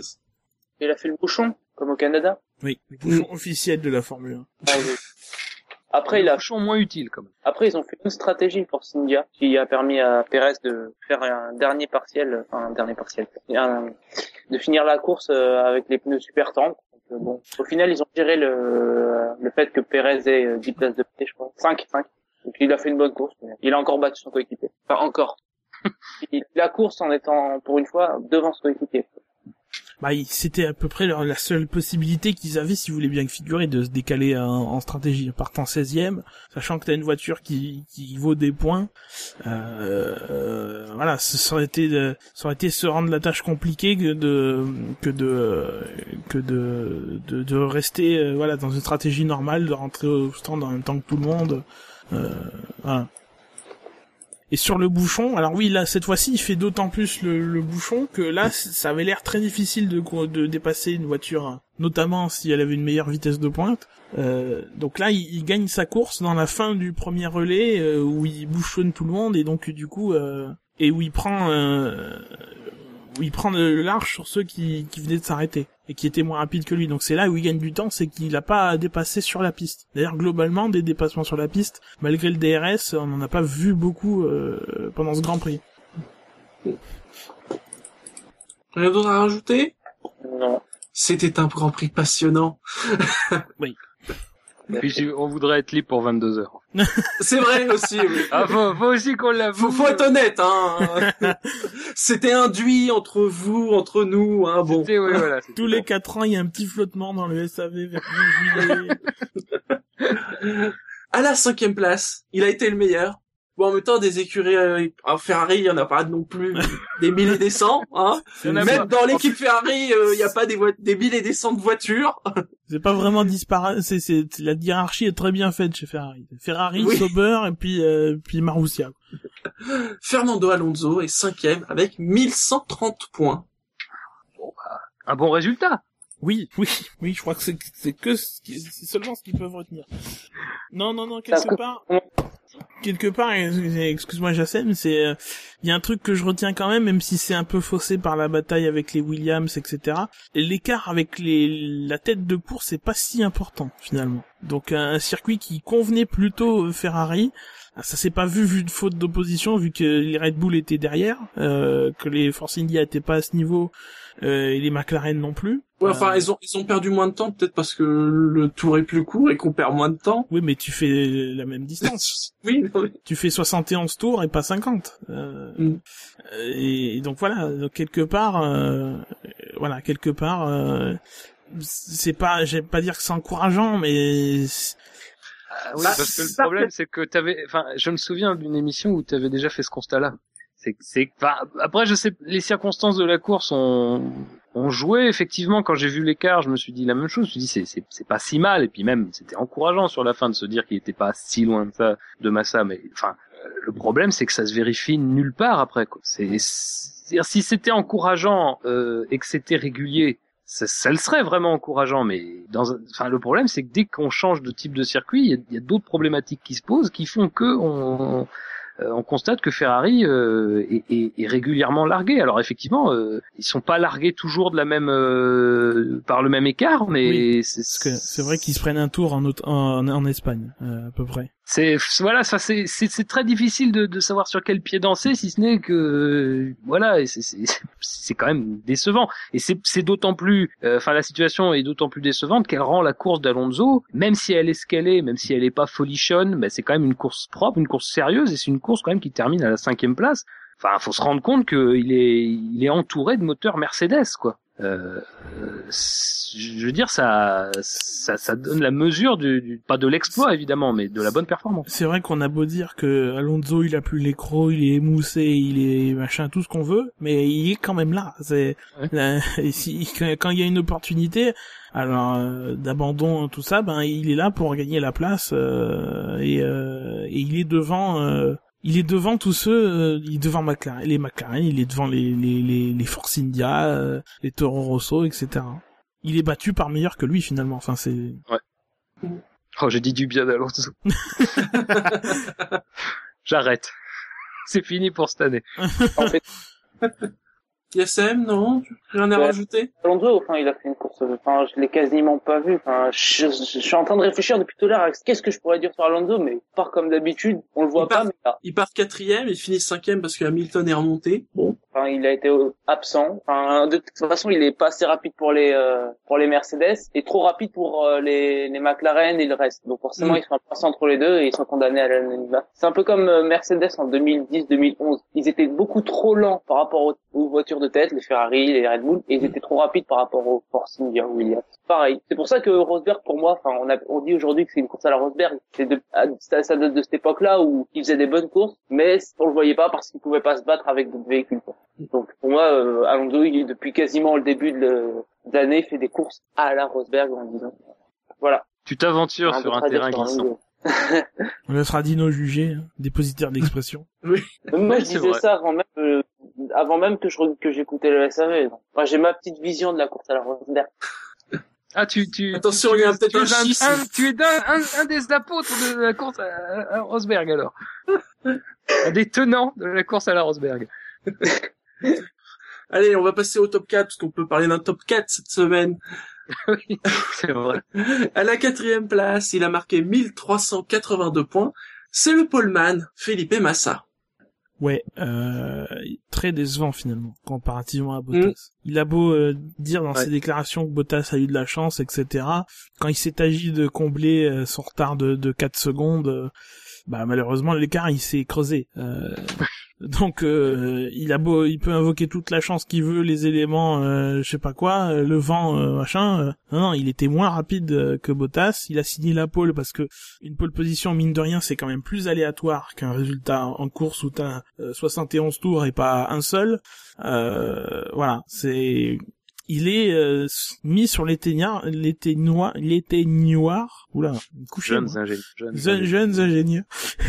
il, est, il est mis en difficulté euh, par euh, par Bottas. Oui, totalement, totalement. euh, Et, d'ailleurs, ça a été assez rapide finalement parce que presque envie de dire que ses souffrances ont pris fin dès la fin du premier relais parce que euh, Bo- Bottas l'a achevé euh, euh, sur. euh, Enfin, c'est vrai que la configuration de la sortie de Massa est particulière effectivement, Euh, mais sur le tour de- d'en- d'entrée qui est quand même un, un- un révélateur intéressant, Massa se prend 7 dixièmes quand même. euh, par rapport à, au tour d'entrée de, de Bottas, alors effectivement c'est quelques tours plus tard, euh, mais après, euh, je veux dire, libre à lui aussi d'adapter la stratégie en fonction de, de ce qui peut se ressentir euh, dans sa voiture. Mais effectivement, après, euh, surtout que j'ai presque envie de dire que lui a le loisir de perdre un peu de, de, de lâcher un peu de lest pour euh, essayer de se, de se refaire une santé au niveau des pneus, pour essayer après de réattaquer, parce qu'il est, il est quatrième du groupe de 4, enfin cinquième du groupe de 5 d'ailleurs si on veut être plus précis. Euh, lui a loisir un peu de se laisser décrocher, ce, qu'il a fait, mais je pense surtout par euh, manque de performance plutôt que par choix. Et euh, finalement, bah, il a passé le reste de la course, c'est malheureux à dire, mais de manière quasi anonyme à la quatrième place qu'il a sécurisé assez rapidement. Évidemment, sur la fin, il n'était pas du tout question que Alonso puisse le rattraper, ça c'était presque évident. Mais voilà, c'est vrai que, comme tu le dis, euh, enfin Massa, il fait un peu la, la, la pole par accident parce que sur le sur la fin de la Q3, on sent quand même que Bottas en a sous la semelle. Euh, bon, évidemment, c'est bien qu'il soit là pour la faire et tout, mais voilà, la course a remis les choses dans l'ordre et effectivement, même si ce qu'a fait Massa ce week-end est encourageant, ça reste moins bien que son premier adversaire, euh, Bottas. Non, et puis comme souvent, ah, on m'a donné la mauvaise stratégie, on m'a fait ci, on m'a fait ça, mais voilà, c'est il lui manque un petit peu voilà, de charisme, de faut taper du poing sur la table, surtout que maintenant chez Williams, normalement c'est le rôle qui doit lui revenir, ça doit être son attitude pour euh, pour que ça se passe bien chez Williams, de dire non non, je veux pas cette stratégie, pour moi ça m'arrange de m'arrêter tant euh, tant ou tant. Alors après effectivement Williams dit oui ou, ou dit oui ou non, mais euh, voilà, il euh, il on, on sait même pas si euh, il se plaint de sa, sa stratégie en fin de course parce qu'il a il a fait un arrêt très tardif et que et que du coup voilà. Mais justement ce, cet arrêt très tardif à partir d'un moment c'est la seule option qui peut rester. Parce que euh, si tu t'es pas arrêté avant pour tenter un undercut ben la seule stratégie qui est possible euh, pour se décaler et tenter un, truc c'est d'allonger au plus ton relais pour avoir des pneus plus frais pour revenir. Et malheureusement cette stratégie il a pas été capable de, de l'appliquer. Donc quelque part euh, il faut aussi qu'il s'en prenne un peu à lui-même et pas forcément euh, à Pierre ou à Paul Moi, j'avais une question sur, euh, sur globalement les Williams. Alors, je, je, je demande ça euh, vraiment euh, avec euh, Innocemment. euh, innocemment, tout à fait. Euh, c'est que je me demandais est-ce que ça, ça, ça aurait été pas envisageable de faire une stratégie à trois arrêts, parce qu'on sait que les Williams sont particulièrement consommatrices. Euh, c'est- Moi, je pose la question comme ça. Hein. C'est pas, je, je, suis, je suis pas sûr que ce soit que ça ait été possible et que ça ait été jouable et même viable. Donc, euh, je sais pas. Quand tu vois que personne ne l'a fait, Bah, c'est ça en fait. Que- Moi, très sincèrement, la veille, euh, quand on savait qu'il allait faire chaud, il a fait particulièrement chaud en plus. Hein, Mm. euh, C'était même plus, je crois, que ce qui était attendu. Euh, je, je pensais que quelque chose d'intéressant. Alors après, c'est effectivement, c'est- faut savoir ce qu'on veut. Si on veut juste jouer le podium parce qu'on sait incapable de jouer la victoire, effectivement, on peut faire comme tout le monde. Logiquement, être conservateur, c'est, bon. Mais est-ce qu'on pouvait pas la tenter de, surtout chez Williams, euh, une stratégie euh, agressive, euh, quitte à, quitte à devoir faire un arrêt de plus? Je sais pas. Ça dépend de la ligne des stands. Euh, elle a l'air quand même C'est vrai, pas, oui. forcé- pas pas très très longue, mais quand même d'une longueur assez euh, assez importante pour que pour que ce soit très assez pénalisant de faire un, un arrêt. Alors après, les chronos, le meilleur arrêt c'est Bottas justement en 21 1 entre le- l'entrée et la sortie. Euh, et après il faut se remettre euh, dans le bain quoi. Pendant ce temps-là, les autres ils prennent un virage, deux virages moyennement rapides, euh, donc il y a quand même, tu dois perdre bien 25 ou 26 secondes pour un arrêt, c'est quand même beaucoup pour un changement de pneu euh, de, de, de, de deux secondes et demie quoi, grosso modo en moyenne. Hum. Au Mais final, euh, au final, la hiérarchie est respectée. Enfin, chez Williams, vu que Bottas domine euh, Massa depuis le début de l'année. Enfin, globalement, il est plus rapide que ce soit en qualif ou en course. Donc, enfin, c'est pas super choquant de voir dominer euh, son Massa. Ah oui, je dirais, rien que si on prend les points, euh, Enfin, Il y avait déjà- il y avait déjà de l'écart. Pour moi, son âge d'or est pas assez. De, de compenser ça par euh, par des déclarations, en gros. Voilà. Enfin, depuis le début de l'année, il se fait passer pour euh, pour une victime. euh, C'est pas de ma faute. euh, J'ai eu des problèmes. Ouais, ben globalement, il a là, il a 30 points et Bottas en a 55. hein. Mm, Voilà, ce que j'allais dire, ouais, il a près du double. euh. oui, puis on cite euh, c'est les arrêts au stand euh, aussi pour euh, cause de sa non-performance par rapport à Bottas. Ah, J'ai sur les chronos, euh, il a perdu au, au total que 6 dixièmes au stand euh, par rapport à- aux Finlandais. Donc du coup, bah, c'est ce que disait Fab, quoi, les tours de sortie, tours d'entrée qui n'étaient pas forcément au, au niveau escompté. Alors évoquons le la troisième place et bah, si c'est pas Felipe, c'est Valtteri. Bottas est troisième avec 1466 points. Et l'écart est pas très très. Donc, Non, dans- non, l'écart est pas. dans la tête des votants, la pole a eu euh, de l'importance, je pense. Ou peut-être que Massa, il arrive vraiment à faire passer son discours de, de, de Calimero, quoi. Je sais pas. Au final, ils ont ils ont quand même plus voté pour Bottas. Oui, oui, bien sûr. C'est que Bilo est très convaincant. Premier podium pour Valtteri Bottas. Ah oui, eh oui, oui. Je l'ai enfin entendu à un micro. T'as vu la belle voix de, de Stentor qu'il a? Ah mais c'est clair, il, il a 24 ans mais il a une voix d'un type de, de 45. Moi, mon oncle a vu sa tête pour sa première fois. Pour la première fois. Il me dit d'où il sort ce Bottas. Alors, J'étais obligé de lui expliquer que depuis, depuis 2010 ou 2009, il était couvé par Williams, il passait par la, la Formule 2, je crois, etc., etc. Mais ouais, Ah. petit à petit, finalement, euh, Bottas fait son lit, quoi. C'est... Il était là l'année dernière, mais bon. On Il était là, Pas, mais on, ne- on ne le voyait pas. Puis bon, les talons c'était Maldonado, donc euh, c'était quand même difficile à juger. La voiture était, les, les, les, ta- les- les- les- la voiture était pas au mieux. Donc voilà, euh, cette année c'est Massa, alors c'est pas non plus le, c'est le commentaire de Dino qui vous fait rire. Et Bottas a la voix du physique de Pastor Maldonado. on a aussi Bottas a le physique de Mafiurus. Oui, pourquoi pas. Bottas, il a la voix du, du premier, euh, de la première carrière de Maldonado, qui, qui a quand même fait l'armée. oui, Bottas, ça doit être Ah, le Je légendo. vous invite à chercher sur les comptes Twitter de chacun.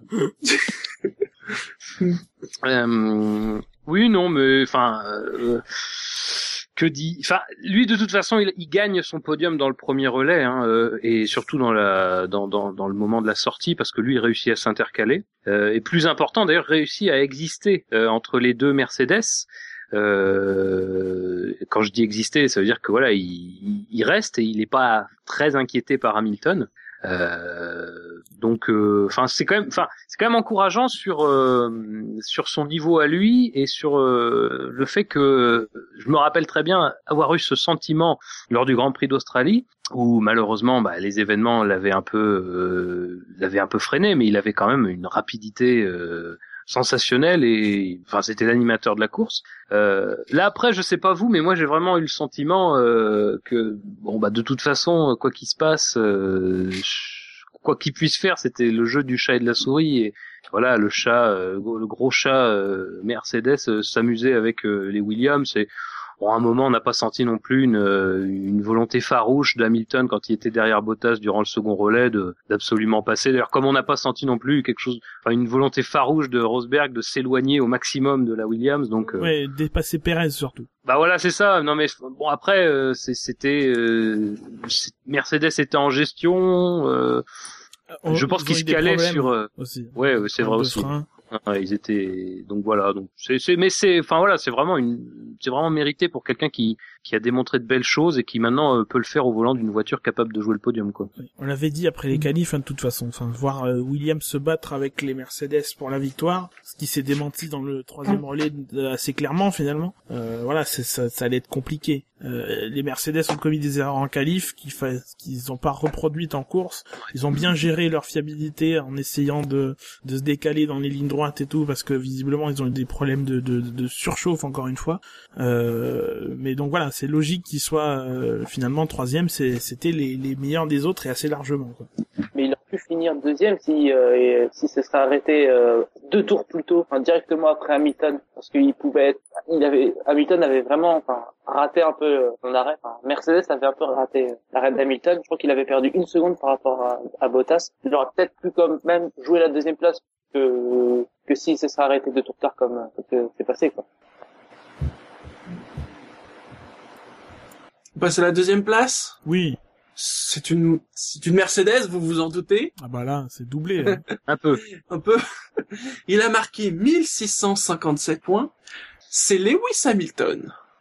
Mais quel départ Ah bah c'est là, quel départ c'est là qu'il gagne sa deuxième place. Euh, Waouh C'est presque décevant d'ailleurs qu'il fasse que deuxième après un tel Mm. début de course. Là, lui peut parler Ah. des stand. Alors après, il faut aussi rappeler que les stand, de toute façon, euh, n'engagent pas que la responsabilité de l'équipe, puisque le pilote doit se garer comme il faut bien dans ses marques. Lui-même le dit d'ailleurs, en- l'a dit en conférence de presse. Il faudra qu'on voit ce qui s'est passé, mais euh, sans accabler euh, son, son, son équipe, parce qu'il dit peut-être que je me suis pas bien arrêté. Euh, mais voilà, c'est voilà, il a manqué un tour ou deux. Quoi. C'est comme comme souvent finalement. C'est c'est comme en Espagne et comme euh, ouais comme ici à Bahreïn peut-être aussi. Mais c'est ce qui rend euh, encore une fois, euh, j'avais déjà dit à Monaco, mais c'est toujours ce qui rend cette lutte euh, quand même assez impressionnante, c'est que les deux pilotes, parce que une fois que Hamilton est dans les échappements de Rosberg dès le de- deuxième ou troisième tour, on peut se dire euh, voilà euh, Hamilton il y a le mort euh, ça ça il, va se passer quelque chose. Et finalement il se passe rien, mais tout simplement parce que Rosberg finit aussi par euh, par se caler quoi, il finit par caler son rythme et c'est ça qui est, et ça s'est vu dans le dernier relais aussi parce que effectivement euh, à un moment donné il s'est il changé quoi la perte et le gain de dixième. Euh, mis à part les deux derniers tours où Rosberg euh, est un peu plus sous pression on commet une petite erreur ou deux qui, qui font qu'il y a un léger rapproché mais c'est un rapproché euh, qui, qui ne veut pas dire grand chose car de toute façon il peut pas dépasser. Mais voilà une fois que Hamilton est dans les échappements de Rosberg ben Rosberg euh, il est euh, il va il va suffisamment vite pour ne pas être sous la menace je veux dire. Donc euh, alors effectivement dans le premier relais dans, dans, le deuxième relais il y a, y a une voiture devant qui permet aussi d'activer le DRS mais malgré tout et il y a la question de la gestion euh, mais malgré tout, voilà, encore une fois, euh, moi j'ai presque un peu été déçu de, de la course d'Hamilton, mais c'est difficile d'être déçu de, de sa course quand on sait que Rosberg fait la sienne aussi et que et qu'au final c'est c'est ce que tu dis quoi, c'est c'est la configuration habituelle de, de de cette domination Mercedes, c'est-à-dire qu'on a quand même des pilotes parce que faut quand même qu'on se rende compte parce qu'on est moi le premier, je me suis surpris à être déçu, mais il faut quand même qu'on se rende compte que les pilotes arrivent encore euh, à quoi? À deux secondes d'écart, c'est c'est c'est ça Oui. doit être la, la trois ou la quatrième fois cette saison. Et parce enfin. qu'Hamilton lâche sur le dernier tour, mais sinon, il- Et voilà, dans- mais- tu prends le classement après le premier partiel du dernier tour, il était dans ses talons, euh, sur Ouais. Voilà, c'est ça.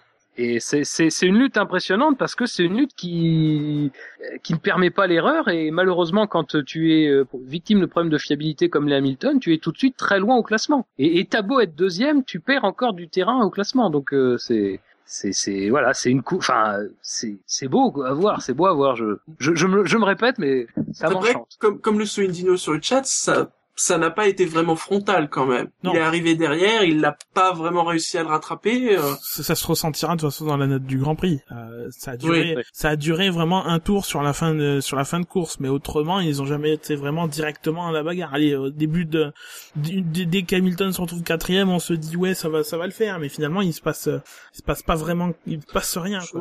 Il perd un peu de temps euh, au stand, ça aide pas. Mm. Oui, mais ça après, c'est sûr que euh, c'est, c'est, enfin, comment, le- comme dirait Ribéry, la, la roue tourne, euh, va bien finir par tourner. Euh, parce Tu, que cites les, tu cites les grands auteurs. ah ben c'était, c'était Victor Hugo ou Franck Ribéry. J'ai, moi j'ai choisi mon camp. Choisissez le vôtre. hein. Euh, c'est non comme mais signé, tu penses qu'Hugo c'est un connard. ah mais Hugo c'est, c'est, c'est un, c'est un ouf dans sa tête. lui. Mais euh, non mais enfin euh, voilà, faut aussi se rappeler pour pour ceux qui ont la mémoire courte qu'au Canada. Si Hamilton passe, c'est à la fois parce qu'il est rapide sur son tour de sortie, mais aussi parce que euh, Rosberg est un peu retenu euh, au stand aussi. Donc c'est voilà, faut faut faut pas se se formaliser pour ce genre d'erreur. euh, Ça arrive et ça arrivera encore, mais mais voilà. Enfin bon, de toute façon, je suis pas persuadé que c'est changé énormément de choses au final.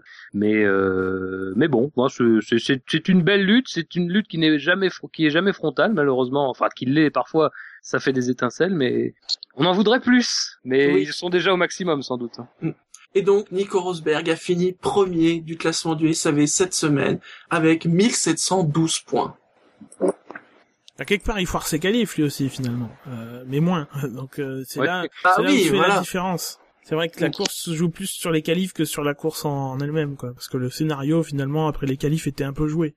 Oui, c'est ce qu'a, c'est d'ailleurs les erreurs qu'a fait Hamilton qui ont fait que sa course était comme ça. Après, euh, après Rosberg a été quand même très efficace dans les dépassements qu'il a eu à faire. Euh, euh, ils n'ont pas été nombreux, Avec- mais il les a fait au bon moment. Euh, il s'est débarrassé relativement vite des voitures qui pouvaient faire bouchon quand c'était possible. hein. Encore une fois, c'est quand c'était possible. Euh, J'ai en mémoire d'ailleurs le, le, cas de, de Pérez, hein, euh, qui s'en débarrasse assez vite. Je, pense que Hamilton met un peu plus de temps, ou c'est sur un autre dépassement, peut-être sur euh, peut-être sur Bottas. En tout cas, je- je- j'ai souvenir de ce dépassement que, que Rosberg fait immédiatement et que Hamilton doit faire le tour suivant. Et même d'un d'un ou deux dépassements de retardataire qui est extrêmement bien géré. Bon, c'est toujours plus facile pour celui, enfin, c'est pas forcément vrai, on va me taper dessus, mais c'est c'est un peu plus facile peut-être pour celui qui arrive en premier de de, de s'en débarrasser. Mais en tout cas, moi j'ai trouvé qu'il avait été particulièrement efficace.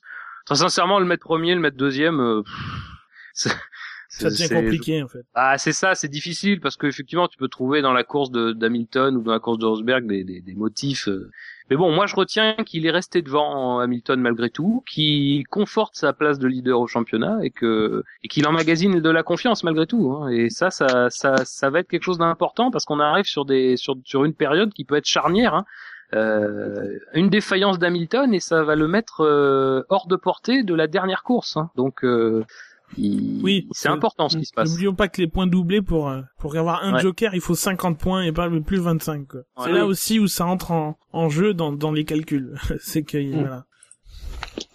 Yasser, non, quelque chose à rajouter sur euh, Rosberg? Euh, non, il a fait une course de gestion. Il, il attend que voilà que les, les, s'arrêtent. Il a saisi sa chance. Il avait la, de toute façon, il avait la meilleure voiture.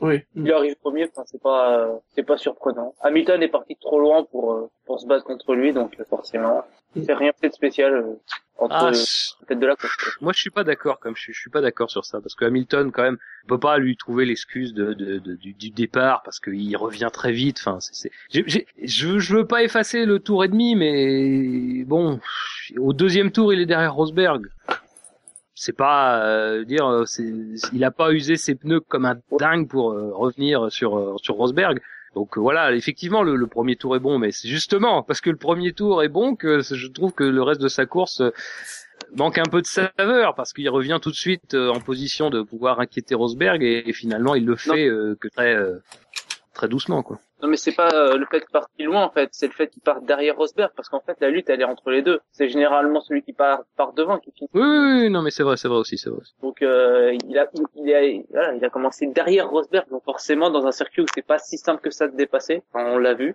Forcément, il part avec un désavantage quoi. Surtout qu'il pouvait être mis- enfin son premier euh, son premier secteur quand quand il a fait son erreur, euh, il avait il avait mis trois dixièmes à Massa. Enfin, il était il était sur le faire la pole quoi. Enfin, bon, il a perdu la course à ce moment-là.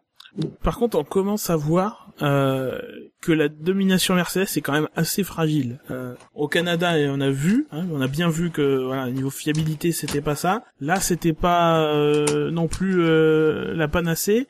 Est-ce que depuis le début de la saison, ils ont pas géré très souvent des petits problèmes? J'irais même peut-être même plus loin. Est-ce que c'est pas justement euh, une traduction de ce que sont les les moteurs de, de 2014, c'est-à-dire des moteurs qui finalement provoquent un peu plus d'abandon qu'avant, mais mais pas tant que ça. Mais ont énormément, du fait de leur complexité, des petits problèmes qui font que euh, il y a des euh, y a des, des petits gremlins à chaque fois. La course de Grosjean, par exemple, apparemment est perclue de, de de problèmes de turbo, de frein, de cartographie, de je sais pas quoi.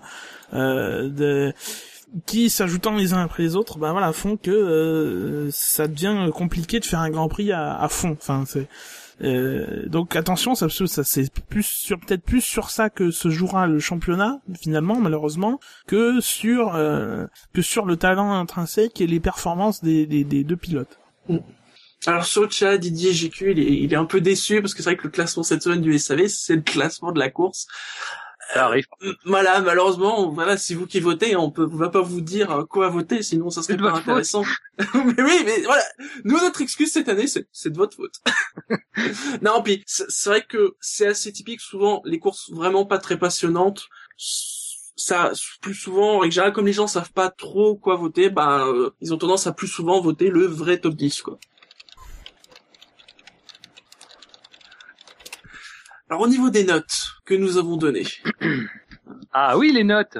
eh oui. Alors bon, vous vous doutez bien que ça allait pas être aussi haut que le Canada, forcément. Hein. C'est plus mesuré. C'est pas forcément les plus mauvaises notes, mais c'est moins bien. Ben a mis un 13,5, Bouchard un 12,5, Dino 14,1, Fab 13,5, Gus Gus 12,5, Elder a mis 15, Jackie a mis 15, Yassem a mis 11,01 en nous précisant que le 0,1 était pour Le confort de mon canapé. Voilà. tu donnes ouais. il vaut peu de points quand même le confort de ton canapé mais bon Oui, c'est vrai, c'est moche quand même. Ouais, c'est c'est un Ikea, ça, c'est pas. et j'ai mis un 12 et Oh, demi ne dis pas de mal des canapés Ikea, s'il te plaît. Il y en a qui sont très bien. Ce qui fait une note globale de 13,29 Ouais, c'est- quatrième Grand Prix de la le- saison. Voilà, j'allais le dire. Ça c'est, moi, c'est- je trouve ça assez surprenant. quoi, c'est- ah, et en même temps il y a 2,15 qui tirent un peu la note hein. Oui, alors bon. si tu Mais prends la peut-on de- se fier à ces gens-là? Peut-on se fier à Jackie et Elder? Hein? Citons les noms. Parce que euh, Jackie met 15 à l'Autriche et 15 à D'ailleurs, Bahreïn. demandons à Jackie. non, mais on va le persécuter à chaque fois Jackie c'est triste Non, c'est un Grand Prix, euh, voilà, par entre rares euh, étincelles. euh, c'est comme d'habitude, de toute façon, on sent que cette Formule 1 2014, de, globalement, a, des, de quoi euh, provoquer des, des courses, euh, de grosses courses. Mais voilà, c'est pas à chaque fois. euh, euh, il faut, ça se joue aussi des, parfois des détails. On sent que c'est compliqué pour les pilotes, qu'ils ont à gérer des problèmes de fiabilité, problèmes d'électronique, etc., de moteur. Mais euh, mais ça ne fait pas tout. Encore une fois, le et encore une fois, le, le circuit d'Autriche euh, n'est pas favorable nécessairement à des courses extraordinaires. Et donc au classement du SAV Rosberg est devant avec 180 points Hamilton est deuxième 159 points Ricardo est toujours troisième 132 points Vettel aussi est toujours quatrième 70 points devant Alonso 68 Massa 65 Hülkenberg 54 Bottas suit avec 47 points Au niveau des écuries, Mercedes est à 339 points devant Red Bull 202, Williams 112, Force India 91, Ferrari 83. Dans l'autre classement, c'est Rosberg qui est devant 165 points devant Hamilton. Donc, c'est dingue parce que entre guillemets, c'est peut-être celui qui se distingue le plus pendant la course, mais c'est peut-être celui qui perd le plus au classement. Pas beaucoup, mais euh, il est à 29 points. On l'a dit, c'est au-delà de la course, au-delà des 25 points d'une course. Il lui faudra encore un petit peu plus de temps pour espérer euh, rattraper Rosberg. Ricardo est troisième avec 83 points devant Alonso 79, Vettel 60, Hülkenberg 59, Bottas 55. Au niveau des écuries, Mercedes 301 points, Red Bull 143, Ferrari 98, Force India 87, Williams 85, McLaren 72. C'est très serré pour la troisième place et même McLaren est encore euh, là, quoi. Euh, ils sont pas largués finalement. ouais. faut ta Raikkonen, ça.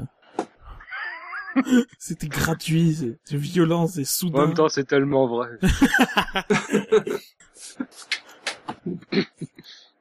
Alors Jackie qui, qui répond dit qu'il a mis un point de plus au Grand Prix d'Autriche parce qu'il aime le circuit. Et que le début de course était sympa. Était sympa. Écoute, pour punition, on t'en- on te- on t'attachera sur une chaise et on te repassera en boucle Mais début de c'est course vrai pendant que- 25 heures. C'est vrai que, et En Dino le dit sur le 2002. chat, l'ambiance sur le circuit, ça avait l'air vraiment génial. Oui, d'accord.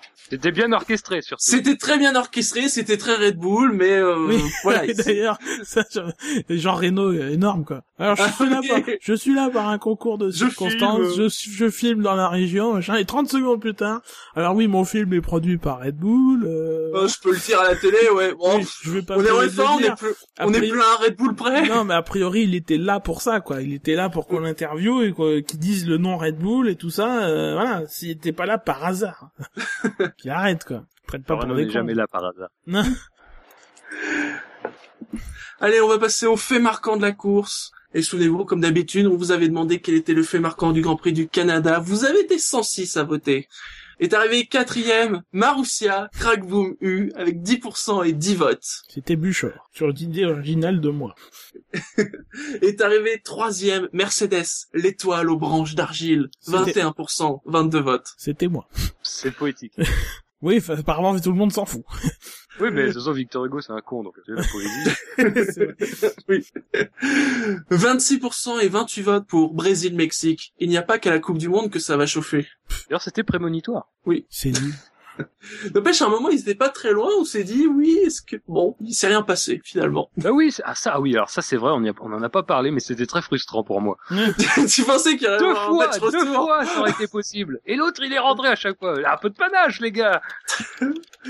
Et premier, au bout de l'anarchie, c'est Ricardo qui triomphe. 43% et 46 votes. Messieurs, j'ai une annonce à faire. Euh, Oui Au vu des résultats, euh, j'assume l'entière responsabilité de, de cette Oh, le déroute connard et euh, j'assume les conséquences en me retirant des faits marquants. Ne Très bien, bon bah je commence alors. N'applaudissez pas. Donc, euh, tu, tu seras le dernier, donc. Non, Se mais bon, euh, À choisir. bon, Non, reviens je ne choisirai pas, c'est tout. Je veux pas jouer à vos jeux. Oh. à votre- Il est tout pourri votre jeu. Quel manque de Ah. panache. Euh, Non, mais si, mais mais de toute façon, c'est d'abord Jassem qui était pas la dernière fois de choisir. Ah oui. Tout à l'heure, je Merci d'avoir remarqué que j'étais là, j'étais pas là la dernière fois non plus. Ah oui, ah bah, bah démerdez-vous. Pour moi, je, en fait, je suis toujours présent dans ton cœur. Oui, c'est ça. C'est ça, c'est ça. Bah, je commence du coup. Non, non, non, non. Moi, je veux bien commencer, ouais. Vas-y. vas-y. Alors, euh, comme fait marquant, ben, je vais parler de Williams déjà, forcément. Je vais te dire, euh, enfin une course, euh, une course non gâchée pour Williams, avec un podium au bout. C'est long. Oui, c'est long, mais C'est Dino qui... On s'en fout, de toute façon, ce jeu n'a aucun sens. Voilà. Les auditeurs Si, votent il a du n'importe sens, quoi. non, non, euh, il a du sens, il a beaucoup Les de auditeurs sens. votent n'importe quoi. C'est ce qu'on dit, auditeurs. machin. C'est ringard, Ne prends pas les auditeurs pour des cons, s'il te plaît. Hein.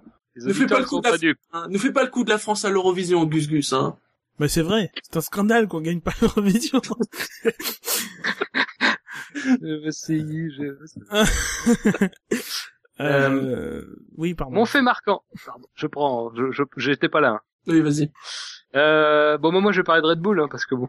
Elle dit, alors, Red Bull, Red Bull organise la fête, mais n'y participe pas. Euh, alors j'ai euh, comment tourner ça? Euh... Belle victoire euh, de Romain Grosjean dans la moche autrichienne du, des euh, Red Bull casse à savon. Si tu gagnes, je t'applaudis. Ouais, mais de toute façon je suis là pour perdre visiblement dans ce jeu, alors autant perdre avec style. Hmm. Quant à moi, je vais dire... euh, Hamilton se distingue, mais lâche du lest. C'est classique. Je sais.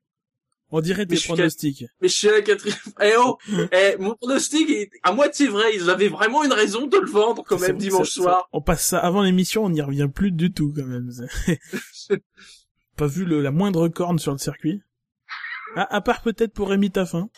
Ou des gens de chez Renault. Alors Dino, est-ce que c'est bon? On va devoir attendre le temps que Dino réponde sur le chat. Dis-nous, dis-nous si c'est bon. La chemise de Dietrich. Oui, il aime les bûcherons visiblement, dis Oui, c'est vrai. Pas oui. cette chemise. Ah, Alors regardez, le sondage est déjà en ligne, c'est magnifique. Ah, c'est super. Quelle prouesse technique. J'attends sagement de, de gagner encore une fois ce sondage. que j'archi domine quand même. Oui, dire aussi. bien, je, je vais continuer, comme le dit Dino sur le chat, puisqu'on va passer au drive-thru. Alors peut-être garder celui de Gus Gus, euh, parce que c'est un, c'est un beau drive-thru, j'ai envie de dire quand même. Hein. Il est pas préparé, donc ça, je vais me lâcher. Donc, Ah, c'est parfait. D'habitude, il met sur une feuille, ne pas, ne pas dire de grossière. d'habitude, j'ai j'ai mon texte, c'est comme un discours politique. J'ai mon texte. Personne n'a de drive-thru Yassem, femme Non, qu'un drive through ce Oh. Euh, bah, j'en ai plusieurs petits, donc, euh, bon, Ah, déjà, je- je- J'en ai juste un petit parce que je j'avais pas trouvé un. C'est peut-être justement l'attitude de, de Matesic. Alors au-delà de sa chemise, hein, euh, voilà, c'est quand même censé être la, la fête à Red Bull. Euh, et voilà, euh, bah, l'équipe euh, se plante. On pourrait se dire, enfin, c'est peut-être le moment où justement, euh, bon, il, il n'est que le propriétaire, mais euh, ça serait quand même un signe fort qu'il soit là, quoi, même dans les mauvais moments. Et finalement, bah, vous voyez, même quand on est, au- j'ai presque envie de dire, pas au siège, mais euh, chez Red Bull, et ben voilà, suffit que les Red Bull se plantent et on a l'impression bah, que la F1, euh, voilà. Attends, mais, mais tu, tu dis ça tu dis ça pourquoi, en fait? Bah, je trouve dommage dans sa Alors, je sais que c'est pas surprenant de sa part, De quoi? Et de quoi? Mais que finalement, euh, Red Bull euh, se plante et il se barre, quoi. Mais il s'est pas Il barré. s'est pas barré. en fait. Il s'est pas barré. Une photo de, de comment? De Thibault Larue après Oui. le après le Grand Prix a montré qu'il était toujours dans le paddock et qui et d'ailleurs qui selon Thibault Larue qui était très sympathique avec les fans et que Ah bah alors je l'avais pas vu, donc dans ce cas-là, je retire mon drive-through. Alors que- et il s'est pas Parce barré. que, fait. parce que justement, ça pouvait donner cette impression. Et dans les moments quand même difficiles que vit l'équipe, euh, voilà. Mais C'est vrai ça que oui, pas. La gros, ça- réalisation a un peu fait croire ça. Voilà. Donc je le retire. Euh, Dans ce cas, la Fab Dans ce cas, alors bon, moi c'est un, un petit drive pour commencer, c'est pour Canal, hein, qui ne sait pas écrire euh, pole position.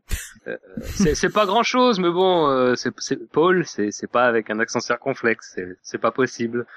Euh, voilà. Euh, bon ensuite c'est un peu, c'est pas méchant, hein, et c'est un peu tout ce qu'il y a autour de ce Red Bull euh, Ring. Bon, c'est le côté très, euh, comment dire, très orchestré un peu de surtout la fin en fait. Euh, là, cette foule euh, puis ce couloir euh, créé euh, entre deux deux bras de foule. Enfin ça m'a puis ce message de Bernise j'ai trouvé ça d'un d'un- d'un- Ça, c'était très too much quand même. surréaliste enfin je veux dire c'est bon euh, c'est sûr que c'est pas méchant mais c'est c'est quand même un peu lourdingue quoi Euh, on a bien compris euh, enfin c'est c'est quand même des messages d'une finesse à faire peur quoi ça bon je c'est- moi ça m'a un peu alors, ça m'a un peu agacé Le quoi. message, est-ce que est-ce qu'on nous a vraiment explicité le sens? Parce qu'il y a un peu un double sens.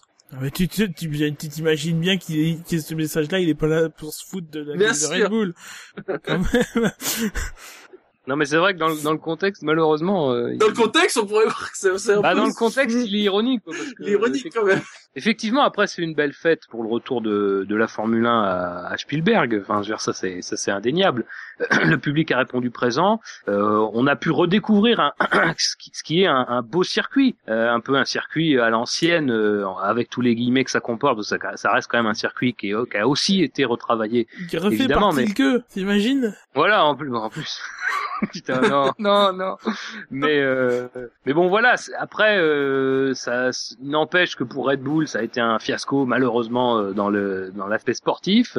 Euh, que ça a été une belle fête effectivement. Après, c'est pas la peine d'en rajouter. Il y a d'autres circuits sur lesquels c'est une belle fête et on n'en fait pas autant. Enfin, très franchement, moi, la remarque que je me suis fait quand j'ai vu la foule sur euh, et ce et ce ce couloir là créé pour que les pilotes passent, je me suis dit bon, quand on, vi- on, vient du Grand Prix du Canada où on a eu un envahissement de la foule, enfin du, du, circuit par la foule, et quand on a ça à côté, bon bah voilà, il y a, y y a d'un côté une, une passion euh, débordante, une passion euh, qui, qui est réelle, euh, mais de l'autre côté il y a quelque chose qui, s'appuie sur une passion réelle, mais qui est, un peu euh, scénarisé pour euh, créer euh, pour créer de belles images. Et bon moi ça m'a un peu agacé parce que c'est toujours un peu la communication Red Bull. Après c'est vraiment pas méchant et c'est bien aussi que voilà, c'est bien aussi qu'il y ait eu un vrai engouement parce qu'il y, a il y a eu un vrai engouement autour de ce Grand Prix. Et c'est surtout que ce Grand Prix sera de nouveau un succès si les gens reviennent la- l'année prochaine. Ouais. Euh, là, la première année, déjà, on sait pas combien de gens a invité Red Bull, hein, parce que on sait que au Grand Prix de France, euh, beaucoup d'entreprises françaises, que ce soit Renault,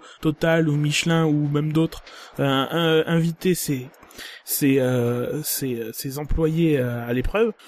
Là, euh, voilà, c'est- c'était plein euh, cette année. À voir si ce sera le, le cas euh, la- les années suivantes.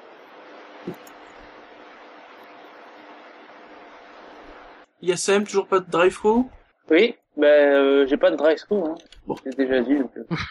bah, Dans ce cas-là, euh, passons au drive-through de Gus Gus. Oui, alors euh, on a malheureusement appris aujourd'hui que euh, des euh, enfoirés, j'ai pas d'autres mots, euh, ont euh, à leur disposition les documents euh, médicaux de Michael Schumacher et tentent de les vendre euh, à des rédactions contre monnaie.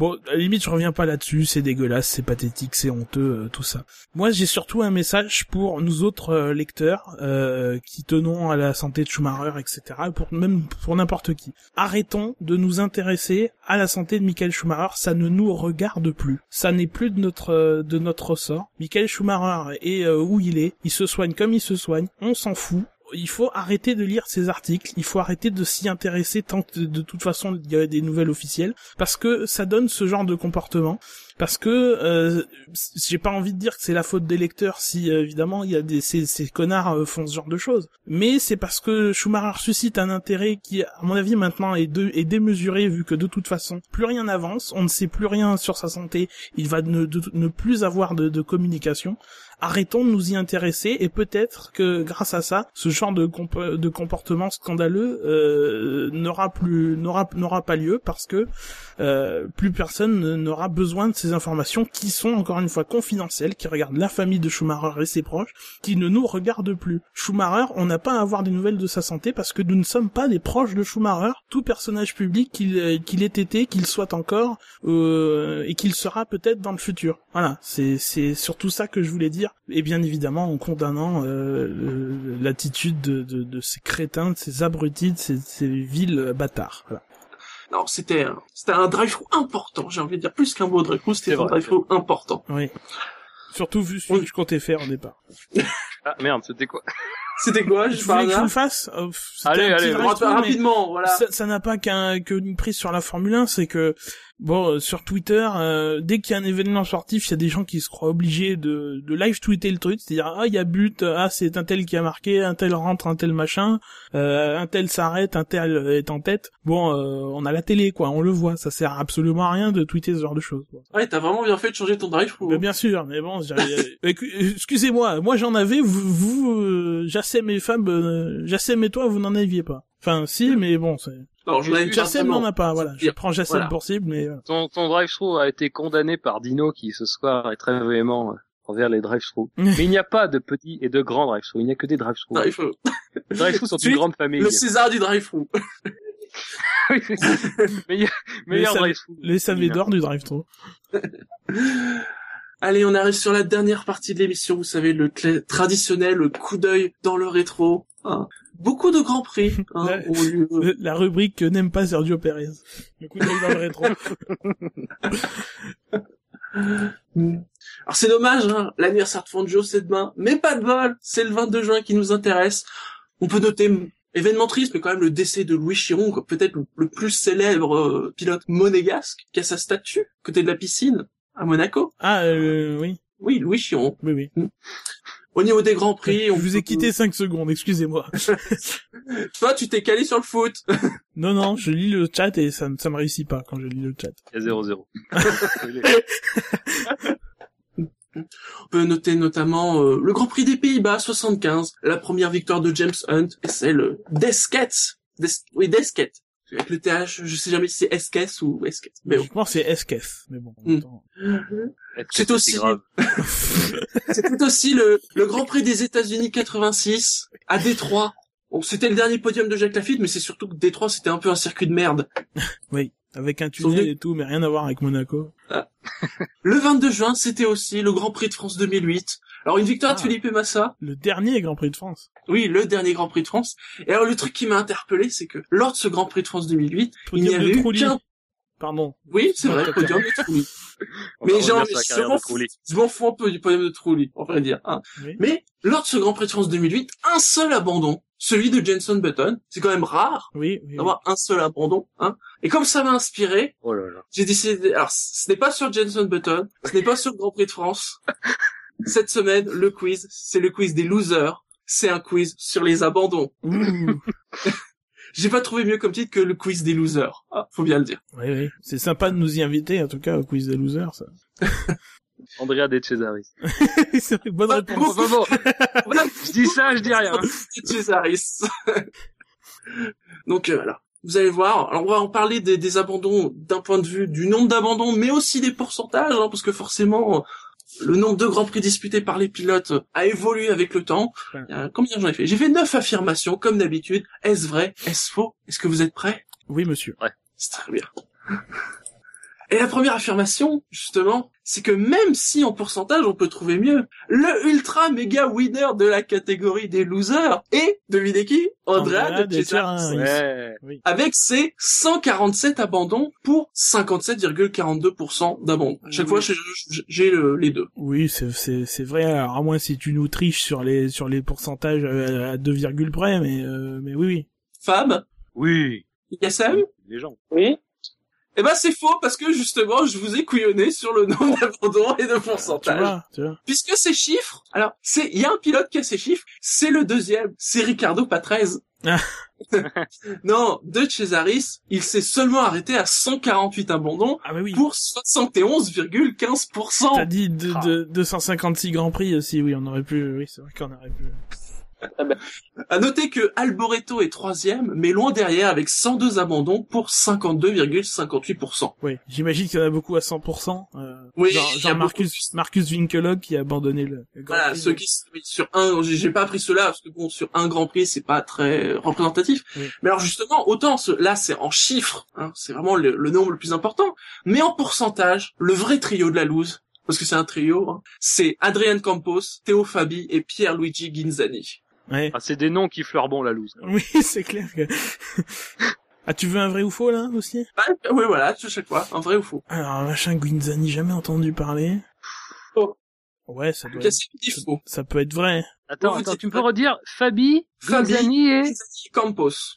Et c'est, quoi l'affirmation? Donc par rapport justement autant de Cesaris ou Patrese, c'est en nombre d'abandons, mais en pourcentage, Ah, oh, allez, je dis vrai, tiens. Eh ben c'est vrai, puisque alors les trois peuvent prétendre au titre, c'est pour ça que j'ai j'ai préféré mettre les trois, puisque Campos est à 82,65% d'abandon. Mais alors c'est ces 14 abandons pour 17 courses. T'as pris quelle limite. T'as pris quelle limite pour euh, éli- éliminer ceux qui ont fait un ou deux Grands Prix? Enfin, t'as pris...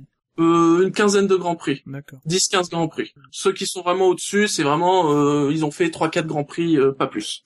Fabi a 49 abandons et 76,56%. Et Ginzani a un peu plus d'abandons, 58 abandons pour 76,32%.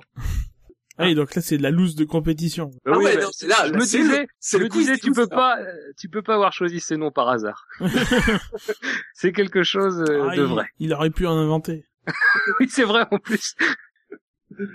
Ensuite, troisième affirmation. Par contre, il n'y a pas de doute, le champion des abandons consécutifs, c'est De Cesaris. Oui, il en a 22 ou quelque chose dans le genre. Il a fait toute une saison sans finir une course. Quand même... Alors, en effet, il est le premier. Alors, sur Stat.F1, ils mettent 22. Euh, donc c'est entre Australie 86 et Canada 88. euh, Sur trois saisons. mais on pourrait, mais on pourrait dire seulement 18 fois parce que euh, entre Monaco 87 et Canada 88, parce qu'au au Grand Prix de Belgique 87, il finit troisième sur Brabham, même, la classe, hein, ah, c'est pas Francorchamps et tout, sauf qu'il tombe en panne d'essence dans le dernier tour. Ah, il finit, il finit ou il finit pas? Alors, il est classé et la voiture s'arrête. J'ai, j'ai, j'ai regardé les images. Les voitures, la voiture s'arrête sur la ligne des stands, mais je ne l'ai pas vu. Je le vois descendre de la voiture et je ne le vois pas pousser la voiture. Ah, Oh. Je cherche ces images. Je, Abandon. j'aimerais savoir, est-ce qu'il a poussé la voiture jusqu'à la ligne Si quelqu'un a des vidéos amateurs de Écrivez-nous. Et notez que De Cesaris possède aussi la troisième place de ce prestigieux classement, avec 12 abandons entre le Brésil et l'Autriche 1982. Oui, oui. Je crois que c'est quand même le, le winner des winners. Je pense, oui, quand même, on peut le dire. hein. Sur le nombre de grands prix, c'est magique. Ensuite, en pourcentage, et si l'on accepte les rookies de cette année, on peut estimer que c'est Adrien Sutil qui voit le moins souvent l'arrivée de tous les pilotes actuels. Hmm. En pourcentage, je précise bien. attends. En tout En cas, il- pourcentage et en rookie. En tout- ont pas beaucoup de courses. En tout cas, il l'a augmenté cette année, ça c'est clair. Oui. Vu la merde que ça, que ça s'aubert. Euh, allez, je dirais vrai. Attends, attends. Je fais ses calculs, là, Fab. Non, mais je, je, je, je cherche, parce que ça, c'est piégeur. Moi, je dirais faux, je sais pas pourquoi. DSM Moi, je dirais faux. Eh ben, c'est vrai, puisqu'il a déjà abandonné 40 fois, avec ce qui lui fait un pourcentage de 34,19. Il y a deux pilotes qui ont plus d'abandons que lui. Raikkonen qui en a 50 et Button qui en a 62. Mais comme ils ont une plus longue carrière, Raikkonen il est qu'à 24,88 et Button à 24,31%. Oui. Raikkonen, époque euh, McLaren, Mercedes, euh, New Way. Oui. Et Button on a, hein, entre autres. Oui, aussi. Et à noter par contre que deux autres pilotes à la longue carrière, vous savez les quatre pilotes qui, qui ont vécu le Grand Prix d'Autriche 2003, Euh, Alonso en a moins et Massa en a moins. Alonso est à 35 abandons, 15,63%, et Massa 32 abandons, 16,08%. ah oui. Ce qui, voilà, pour le coup, par rapport justement à Raikkonen et Button, c'est vraiment de, de beaux scores. Moins de 20%. euh, Heidfeld a dû faire mieux. oui. Ensuite, Yuji Ide possède le facétieux pourcentage de 107% d'abandon par Grand Prix disputé. Vrai. Et non, il n'a pas réussi à abandonner des courses auxquelles il n'a pas participé. Mais bon, c'est Yuji Ide, hein, on est... Alors, il a disputé quatre courses, il en a abandonné à trois, donc il est à 75%. Beau ratio, quand même. C'est un bon ratio. C'est un bon ratio, Kane. Oh, excellent. On, on va parler, on va parler photographie. Ah. Nous, nous connaissons tous le goût de Jarno Trulli pour les photos. Oui. C'est vrai. Mais saviez-vous que ce fameux accrochage avec Sutil, tiens, justement, au Brésil 2009, était la quatorzième fois que l'Italien abandonnait dans le premier tour? Je crois que c'est vrai. Je oui, parce vrai? que j'ai des souvenirs avec l'époque Prost où ça arrivait assez régulièrement, donc je dirais pas aussi. Prost Peugeot. ISM Vrai. Oui, c'est vrai, et c'est le record pour un pilote. Ah. Et à noter que sur les 14 fois, il n'y a eu que deux fois que ce fut lié à des incidents mécaniques. Je suis pas en train de dire que c'est de sa faute, attention. Il va Il t'envoyer peut des être- photos, lui. il peut être la victime malheureuse de quelque chose. Mais dans 12 fois sur 14, c'est accident, accrochage, carambolage, tout ce que vous voulez. Ensuite, de tous les pilotes champions du monde, c'est John Surtees qui a le plus d'abandons. Alors ça, euh, Je pense que c'est faux. De tous les pilotes champions du monde. quelque part, la, la fiabilité a dû s'améliorer au cours du temps, donc euh, oui, ce serait pas surprenant que ce soit quelqu'un au- aussi loin. Euh... Surtout que tu peux, enfin, à l'époque, euh, euh, tu pouvais quand même te rattraper euh, parce que les victoires étaient quand même assez bien euh, rétribuées en, points, euh, pourcentage par rapport au deuxième et tout. Il y avait sou- souvent des abandons, donc il a pu être champion du monde dans ce. Remarque à l'année 82 où il y a où, où... ah je sais Ouais, c'est. pas. les c'est- 80. Moi, je dirais, je dirais plutôt que ce serait un pilote des années 70. Je, je, Les années 80. Moi je je, tente, je dirais faux, moi. moi je tente vrai quand même. Eh bien, c'est faux. Ah, vous voyez Il a 59 abandons pour 53,15%. En chiffres, c'est Nigel Mansell qui a 93 abandons, 49,73%. Et en pourcentage, c'est Jochen Rindt, 37 abandons, 61,67%. Ah ouais. Donc vous aviez un peu vrai quand même, tous les deux. Oui, les années 80, euh, le- les vieilles années. C'était un peu vrai pour les deux. Ce qui est bien, c'est que Mansell, lui, il a fait trois générations, donc comme ça. Oui. Ensuite, Leslie Johnson est un nom à marquer d'une pierre blanche. Il est le premier pilote de l'histoire du championnat de Formule 1 à abandonner. Ça, c'est. Le truc introuvable, hein, je sais bien, euh, répondez au pif. Robert Smith, en fait. Oh, elle est vraie. Faux pour faire le contre-pied. Oui, yes, Ah oui, c'est bien comme ça. Il y en a au moins deux, un de nous C'est qui les, qui les- bon. c'est- comme les émissions de Paris. Ah, yes, Fais marcher ta chance. Tu dis vrai ou faux? Il dit rien. Je crois que Donc, il a- donc on a un vrai info et un pouf. eh bien, c'est vrai, puisque le pauvre Leslie Johnson a abandonné au deuxième tour du Grand Prix de Grande-Bretagne 1950 sur problème de compresseur. Il pilotait une ERA, une marque anglaise, il était britannique. Mais le, le truc le plus cocasse, en fait, c'est qu'après ça, il n'a plus jamais roulé de sa vie en F1. This is the end of an era. Ouais, Oh, super. ce type a fait deux tours dans toute l'histoire du championnat du monde de F1 et c'était les deux premiers. Et enfin, en dernier, depuis son abandon à Montréal cette année, Max Chilton a des envies de meurtre. Oh, probablement. C'est vrai en plus, parce que c'était bien le seul truc qui pouvait le faire sortir du lot. Alors moi j'avais mis faux, mais c'est possible que ça soit vrai quand même. Alors il faut savoir que malgré cet unique abandon pour l'instant en carrière, hein, il possède le pourcentage d'abandon le plus faible de tous les pilotes de F1, même par rapport aux rookies qui sont arrivés cette année. Ah, même par Il est rapport à... à Thiago Montero, par exemple? Ou. Ouais. Il est à 3,7% d'abandon. Faut savoir que le deuxième, c'est Valtteri Bottas, Oui, mais c'est pas du... et il est à 11,11. Ouais. C'est- toujours Nick Heidfeld qui a le record de, euh, de courses consécutives euh, sans abandon, il me semble, non? Il me semble, oui. Il me semble, je crois, en deux- entre 2007 et 2009, euh, quelque chose comme ça. À noter que dans toute l'histoire du championnat du monde de, de F1, euh, il n'y a que quatre courses qui, n'ont vu- qui ont vu aucun abandon. Le Grand Prix des Pays-Bas 1961, le Grand Prix d'Italie 2005. Alors, Ouais. alors le, le- le troisième, il est un peu compliqué parce que c'est le Grand Prix des États-Unis 2005. Oui. Oui. Bon, ils- techniquement, ils sont non partants. Oui, mais en fait, techniquement, les deux ferrés ont failli s'accrocher, donc. on C'est est vrai aussi. hein. Et le Grand Prix d'Europe 2011. Je les Ah oui, alors ça, oui, Je alors ça, on s'en souvient. les Enfin, on s'en souvient en, en mal. Oui. On aimerait ne pas s'en souvenir. Attends, tu disais Hetfeld. Je regarde rapidement. Hetfeld, il est à 48 abandons, 26,23. Par contre, Ouais. Pays-Bas 61, quand même, c'est... Après, ça dépend de l'organisateur qui, s'ils acceptent euh, vrai, que, ouais. que, Oui, que parfois. 15 voitures, bah, bah voilà, c'est, euh, Voilà, il y avait que ça, 15 il y a moins de voitures. chances d'abandon. Ah bah, tu vois. 15, en- 15 voitures. En, en sur 61, 15 237. voitures à l'arrivée, euh, bon, sur 15, c'est, C'est déjà pas mal, oui, c'est clair. c'est bien. Oui. Vous devez y avoir des gens qui sont à 15 tours, sans doute, mais... Ah, même pas, je suis mauvaise langue, en fait. Ils se tiennent en 3 tours, tous. Fichtre. Diable. Voilà, on arrive à la fin de l'émission.